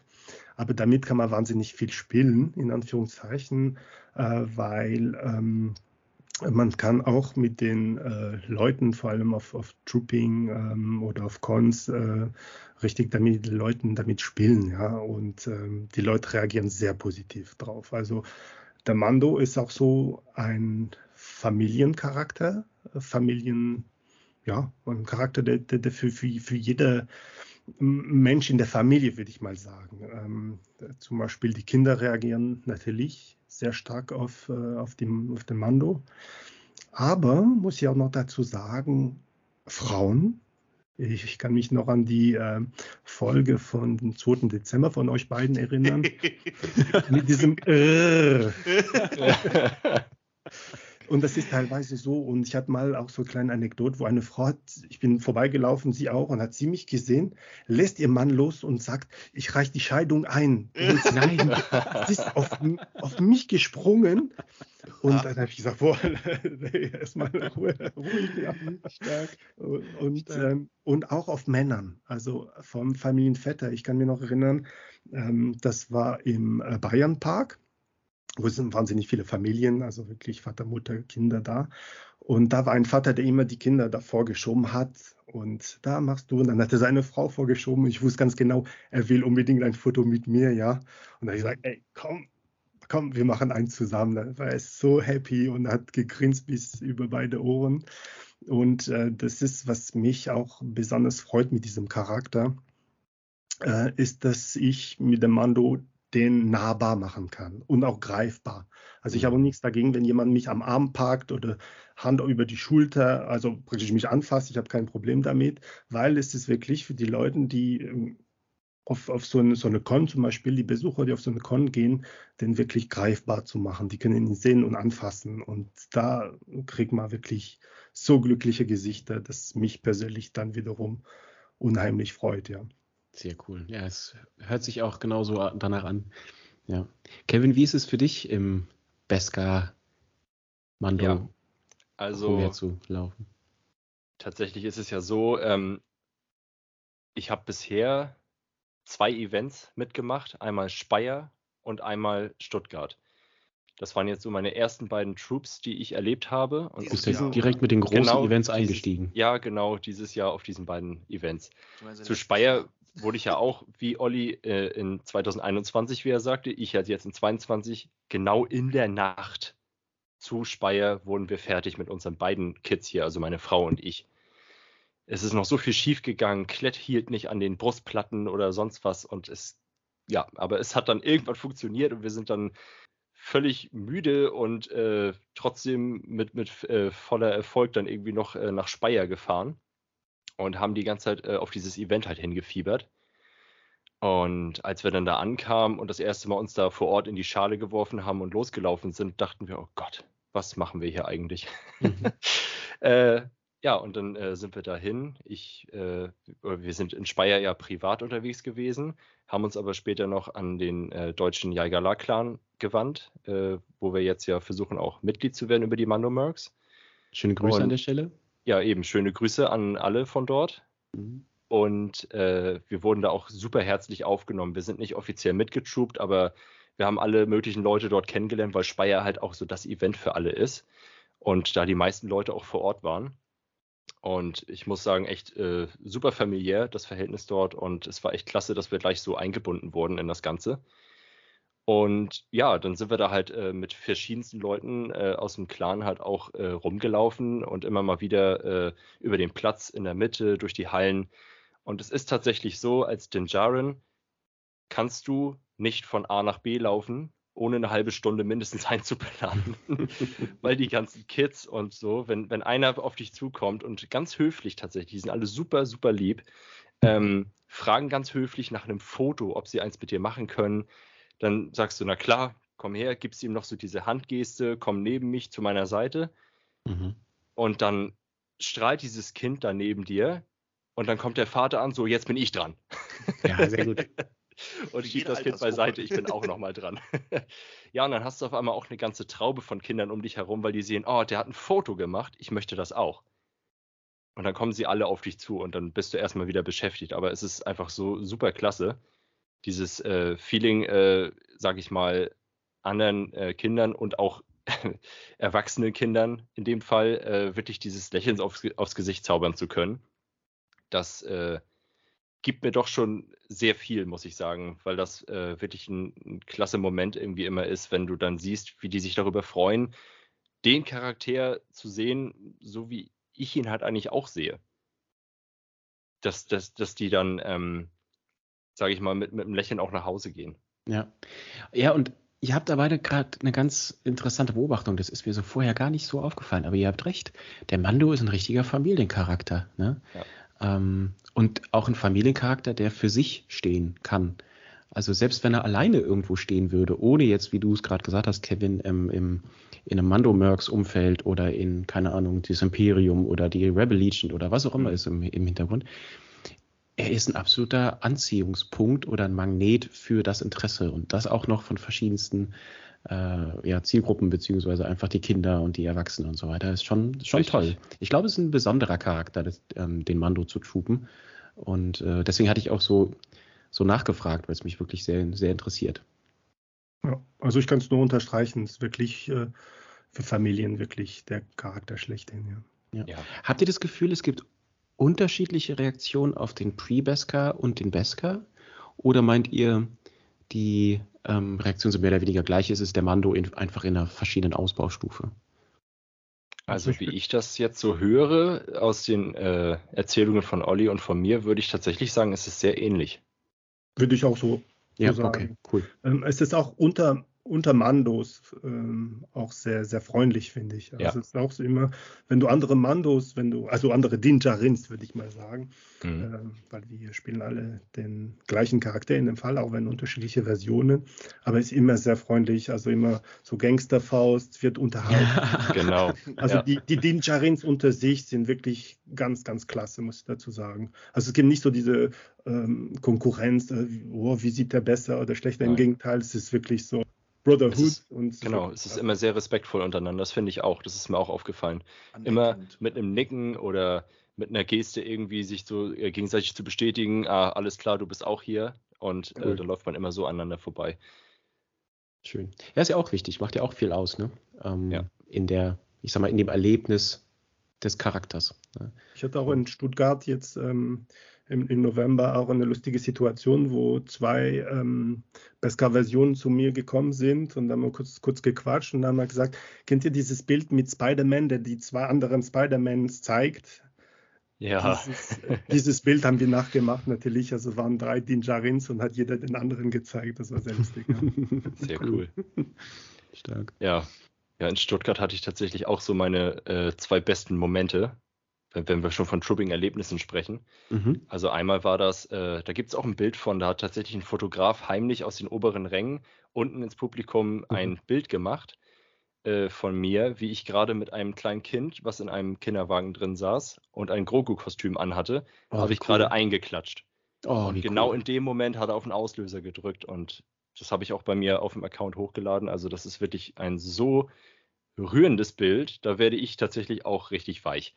Weil es nicht das gestellt ist, einfach ist auch. Überhaupt nicht. Das sind ja. die besten Momente, wenn sie nicht Absolut. gestellt sind. Genau. Ja. Absolut. Und, und man sieht es anschließend, sieht man diese Situation nochmal aus einem anderen Blickwinkel. Richtig, genau. Wenn man in der Situation ist, sieht man es ja nur aus dem Blickwinkel, dem, mit dem man gerade ist, nämlich dem kurzen Schlitz unter dem Helm. Ja. Ähm, und da nimmt man das als schön wahr und cool und so weiter. Aber wenn man später das Bild nochmal sieht, dann zeigt es einem erstmal, wie, wie großartig diese Szenerie eigentlich war. Ne? Ja. ja, genau. Ja, und, total schön. Und der andere klasse Moment, da äh, schwärme ich heute noch von, also das war wirklich super. Ähm, auf der Comic-Con Stuttgart war der Schauspieler Simon Cassianidis vor Ort. Da hat der Clan ja auch noch ein Panel mit ihm abgehalten äh, und später am Sonntag war das am zweiten Tag. Da saß er gerade ganz alleine bei seiner bei seinem Stand, wo er Autogramme vergeben hat. Helf uns kurz, wer ist ähm, dieser Schauspieler? Ach so, Entschuldigung, klar. Also Simon Cassianidis spielt Ex-Wolves. Das ist ähm, einer der Mandalorianer, der mit Bo-Katan zusammen in Staffel 2 zu, zu, zu, ihrem Team gehört. Ah, sehr cool, okay. Er hat auch äh, hin und wieder den Helm ab und äh, da sieht man auch sein Gesicht. Ähm, und der war jedenfalls vor Ort. Ist wirklich ein super bodenständiger, äh, netter Mensch. Also keineswegs irgendwie diese Hollywood-Abgehobenheit oder sowas. Ich bin dann äh, mit meiner Frau und jemand anderem von uns, sind wir dann da einfach mal hin sind auf ihn zugegangen und dann guckte er mich an, sah mich in meinem Kit und fragte, Pedro, is that you? Nein. Krass. Krass. Und ich bin da grinsenderweise weiter auf ihn zu, hab mir da erstmal bei der Begrüßung einen abgestammelt, weil ich so perplex war über diese Situation. Dann habe ich den Helm abgenommen, habe ihm die Hand geschüttelt. Er nahm meinen Helm in die Hand und sagte zu seiner Verlobten, die neben ihm saß, This looks exactly like on the set. Und Wahnsinn. ich denke so, alles klar, kannst du noch ein besseres Kompliment heute noch bekommen, als von einem Schauspieler, der direkt am Set von The Mandalorian dabei war? Ja, Guckt sich dein Kit an. Dann hat er noch zwei, drei Fotos aus verschiedenen Winkeln von meiner Brustrüstung gemacht und zeigte dann auch seiner Verlobten hier. Aus verschiedenen Winkeln sieht es so aus und dann wieder so. Ja, äh, dann fragte er noch, wo wir herkommen äh, und ob wir auch bei dem Panel am Vortag dabei waren. Und zum Abschluss des Gespräches fragte er dann uns, ob er mit uns ein Bild machen kann. Sensationell. Einmal Ich andersrum. Ja. Ja, einfach mal andersrum. Also ich, ich bin immer noch völlig perplex. Also es ist wirklich ein super Erlebnis gewesen. Absolut verständlich. Könntest du sagen, wenn du im Approval-Prozess drin bist, du hast aus erster Hand, es sieht aus wie aus vom Set. ja, ich sagte schon, es ist immerhin Simon approved. Ja, genau, richtig, genau. Hammer. Ich hätte noch zwei Kleinigkeiten äh, oder drei, die ich noch äh, gerne erwähnen würde. Ähm, ich hatte auch so eine ähnliche Situation wie du, ähm, Kevin. Ähm, das war in äh, Köln, Power of the Force im April. Da Ja, ihr auch, glaube ich, ähm, live und Markus, gell? Und äh, hatte ich drei Situationen, die mich sehr berührt haben. Die erste ist, war in der Warteschlange. Dann haben wir ziemlich lang gewartet und ähm, ein, der Typ, der vor mir war, haben wir angefangen mit ihm zu unterhalten und der hat sich auf einmal umgedreht und hat sich bei mir bedankt. Er hat sich bei mir bedankt, dass, ähm, dass wir sowas, dass wir sowas machen, dass wir sowas, dass wir uns die Zeit nehmen, dass wir das ähm, äh, für teilweise vieles Geld, viel Zeit und viel Energie für die Kostüme bringen, damit wir den Leuten dafür mehr eine Freude machen können. Und mich hat's, äh, mir hat's wirklich das Herz wirklich erwärmt, dass, dass, dass die Leute das erkennen, was wir da als, ähm, als Cosplayer machen. Das war für mich Super. eine richtig, richtig schöne Situation. sehr cool. Das zweite war ein, ähm, ein Mädchen, was als ähm, Baby Yoda verkleidet war. Und ähm, ich, es gibt auch ganz tolle Fotos, deswegen denke ich dran, Kevin, dass du das gesagt hast mit Ja. dem Kind, weil äh, es war, sie war vielleicht zwei oder drei, also wirklich ganz klein als Ja, Baby genau. Yoda verkleidet. Und dann äh, ist sie immer zu mir gekommen, weißt du, und ohne mich zu kennen auch, man sieht das Gesicht nicht und haben ganz, ganz, ganz tolle Bilder gemacht. Also war wirklich, wirklich großartig. Und die, das dritte ist eine Anekdote, wo praktisch, äh, ich kam wirklich nicht vom Fleck, also ich bin wirklich dreiviertel Stunde da äh, stehen geblieben. Ich bin vielleicht fünf Meter vorangekommen. Ein, auf der Power of the Con wollen alle Fotos mit, mit, mir machen. Und da kommt so ein Typ und sagt, hi, I'm, I'm Chris auf Amerikanisch und kann mal Fotos machen. Und ich sage, ja, das waren mit der Menge Leuten, klar, ich sage, klar, komm, Fotos. Und dann nach dem Selfie, hat ein Fotos, ein Selfie mit mir gemacht. Und dann sagt er, wow, you looks like out of the show. Hm. Dankeschön, ja. Und dann, Sehr ich, cool. und dann habe ich gefragt, äh, aber, aber wer, wer, wer, wer bist du eigentlich? Er sagt, I'm Chris. Und dann dreht er sich und zeigt auf seinen, also er hat einen Tisch gehabt, und zwar der Chris Bartlett. Es ist praktisch, Ah, cool.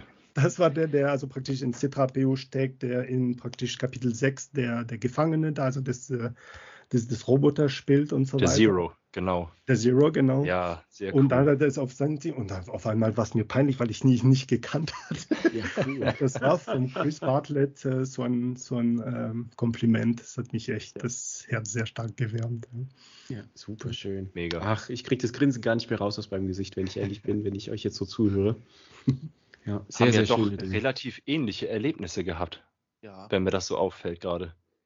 Ja, klingt so. Das ist ein bisschen anders, aber doch von der, vom Aufbau her Ja. sehr, sehr ähnlich. Euer Armor sieht anscheinend ganz gut aus. Ja, und der Auftritt ist halt schon beeindruckend, ne? Von, von, von beiden. Ja, ist schon toll. Ja, umso fröhlicher und dankbarer bin ich, dass ihr euch die Zeit heute genommen habt, um hier bei uns zu sein. Also sagen wir auch mal herzlich Dankeschön. Ne? So, wie es, wie es eure, ja, oder wie es die Schauspieler bei auf den Cons gemacht haben.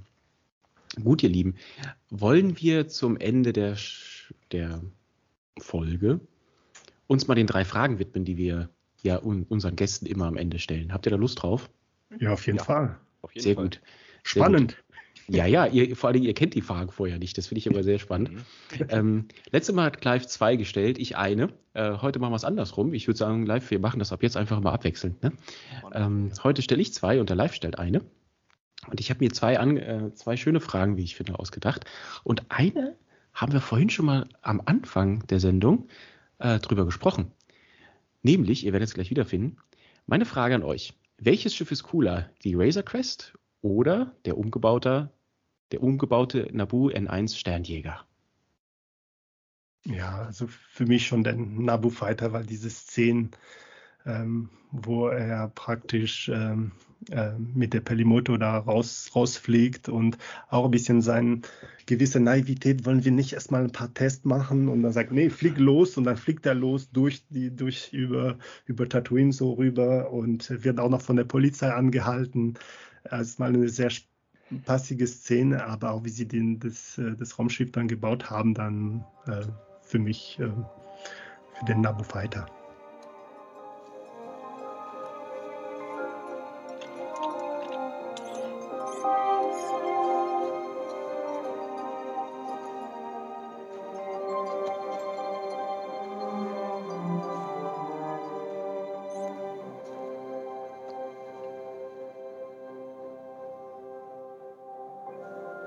Denkst du, es ist bereit? So bereit ist es noch nie gewesen. Jetzt starte es. Wirklich? Ja, starte schon. Auch wie er am Anfang den, den Motor anlässt und dann ist es wie so ein Muzzle Car. Das ist schon sehr geil.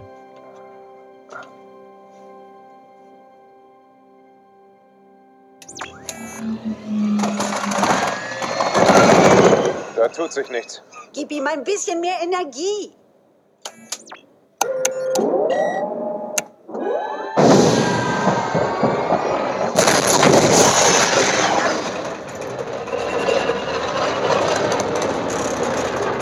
Eine Menge Triebwerk für so ein kleines Schiff. Ja, wirst ordentlich in den Sitz gedrückt. Sollten wir nicht erst eine Diagnose machen? Nein, ich höre es doch. Ein wohliges Schnurren. Jetzt heb ab.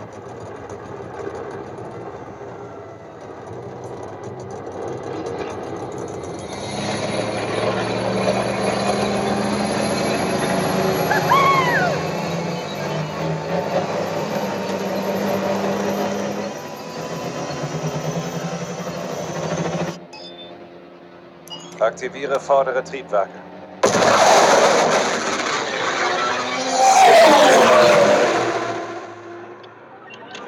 Also die Razor Crest hat auch definitiv einen großen Platz in meinem Herzen. definitiv, aber ich gehe auch wirklich mit dem Naboo N1 Starfighter. Okay, cool. Ähm, allein schon, weil diese gesamte, äh, dieser gesamte Aufbau dieser Szene irgendwie diesen äh, für mich äh, Autocharakter hat, sage ich mal, weil ich bin ja auch äh, sage ich mal, ein langjähriger Autofanatiker.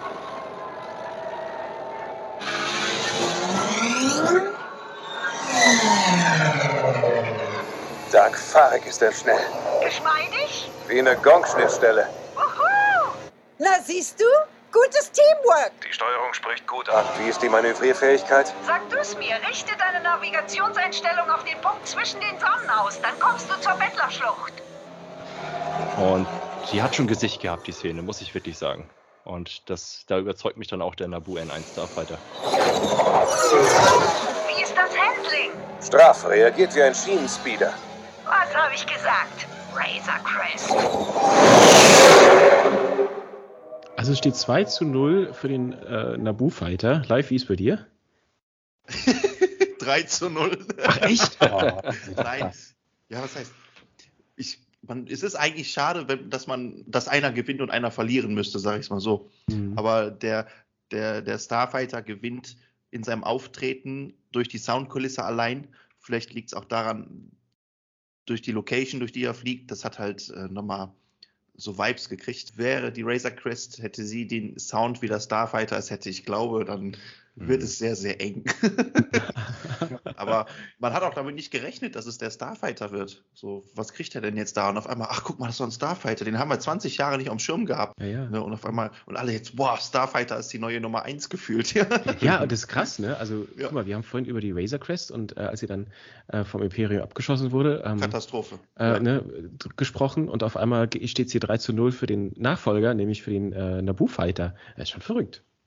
Ja, Bei wobei dir? das Herz hat schon geblutet, als die. Ja. Ja, vollkommen. Also das vollkommen. war schon schwerst betreffend, ja. Wie sagt Ja. man, es ist ein, ein, ein ehrenwerter Nachfolger. Ja, Ja. das stimmt.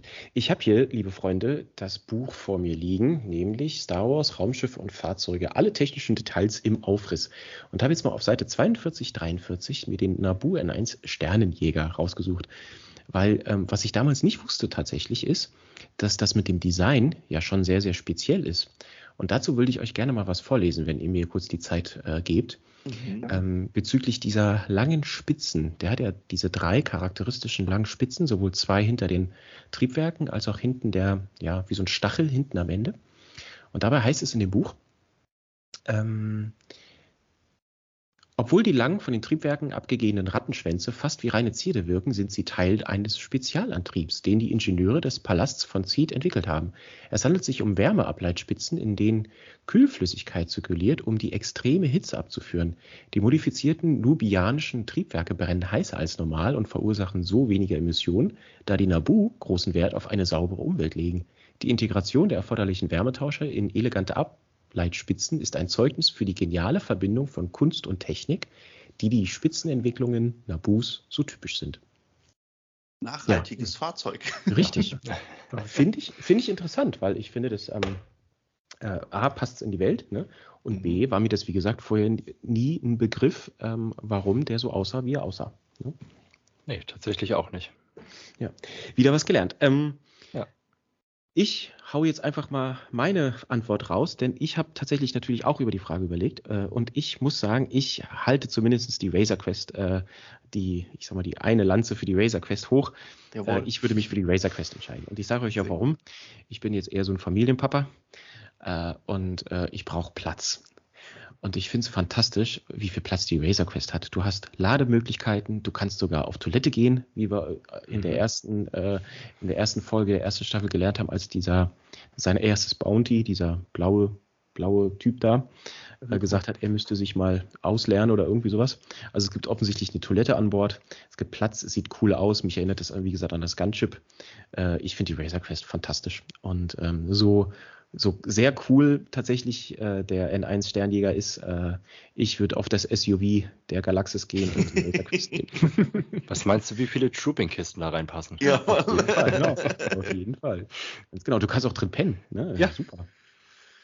Ja. Frage Nummer zwei. Live, du bist dran. Ja, da hier jetzt zwei Mandos sitzen und oder den Giants und die natürlich eine knallharte Regel haben. Meine Frage an euch: Für wen würdest du bzw. ihr den Helm abnehmen? Sehr schöne Frage. Ja. Kevin, fang an. Also, abgesehen davon, dass man auf den Troops hin und wieder natürlich den Helm abnimmt, habe ich das jetzt gerade laut gesagt. Ähm, für meine Frau. Ganz einfache Antwort für mich. Also für mich auch für meine Lieben, würde ich sagen. Also meine Frau und meine zwei Kinder auf jeden Fall. Also wenn sie alle in einem Raum sind, dann würde ich den Helm für alle drei auf einmal natürlich abnehmen. Also ohne Zweifeln. Live, was würdest du denn sagen? Ich bin kein Mando. Ach so, stimmt. Ja, stimmt, ich ja auch nicht. Also dürfen wir die Frage gar nicht beantworten. Finde ich sehr schön. Eine Frage, die nur unsere Gäste beantworten dürfen und können. Haha, super. Mhm. Okay, dann mache ich mal mit der dritten Frage weiter. Ähm, ich muss dabei sagen, ich schmunzel ein wenig dabei, ähm, wenn ich euch die Frage stelle, weil ich habe da eine, eine eigene witzige kleine Anekdote zu.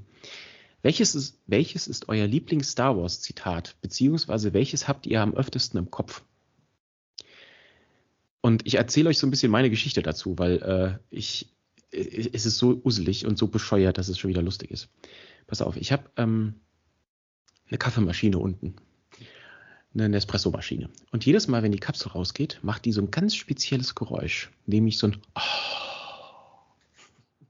Und das erinnert mich an die Throne Room-Szene, ähm, die wir übrigens auch in der Folge mit Kylo hatten, Die geht nämlich so.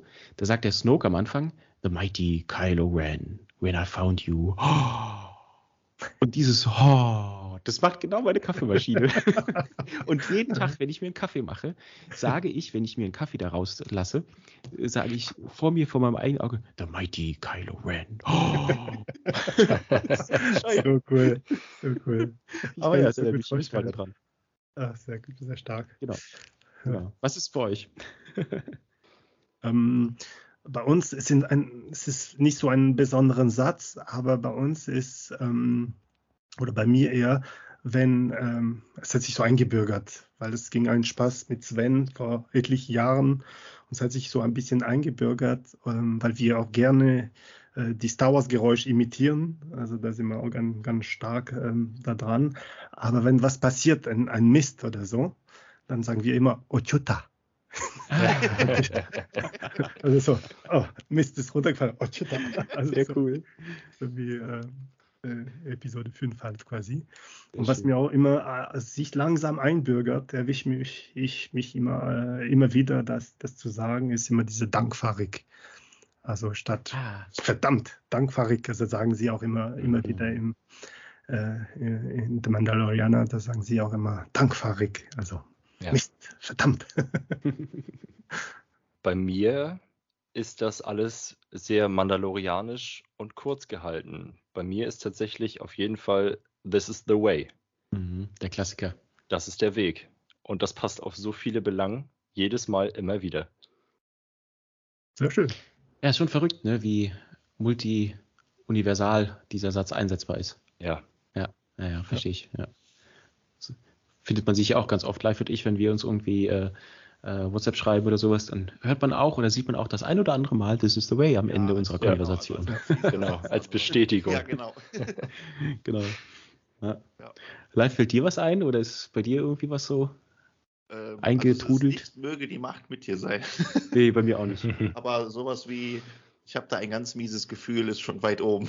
Ja, ja. Erzähl mir nie, wie meine Chancen stehen. Genau, ganz genau. ja, äh, das sagt der Jan. Ja, hochwohl durchlauchtigste. Das ja, genau. hochwohl durchlauchtigste, sagt genau, er. Ja. Auf Englisch klingt es noch cooler, aber ich weiß gerade nicht, was er da genau sagt. Wo sie ihn auf Rotdarm diskutieren sind. ja.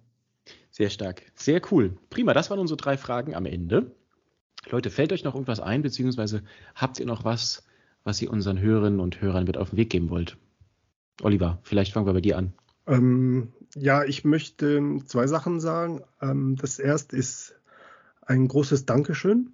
Also Dankeschön ähm, an euch drei, ähm, dass ich dabei sein durfte. Also ich bin ähm, sehr berührt und äh, sehr, sehr froh, dass ich ähm, äh, wirklich äh, bei euch sein durfte. Also ich bin großer Fan von Podcast, habe ich am Anfang schon gesagt. Und äh, äh mit euch diese, äh, das zu teilen, ist äh, für mich wirklich was Besonderes, muss ich dazu sagen. Und da möchte ich auch ähm, ein paar Leute bedanken.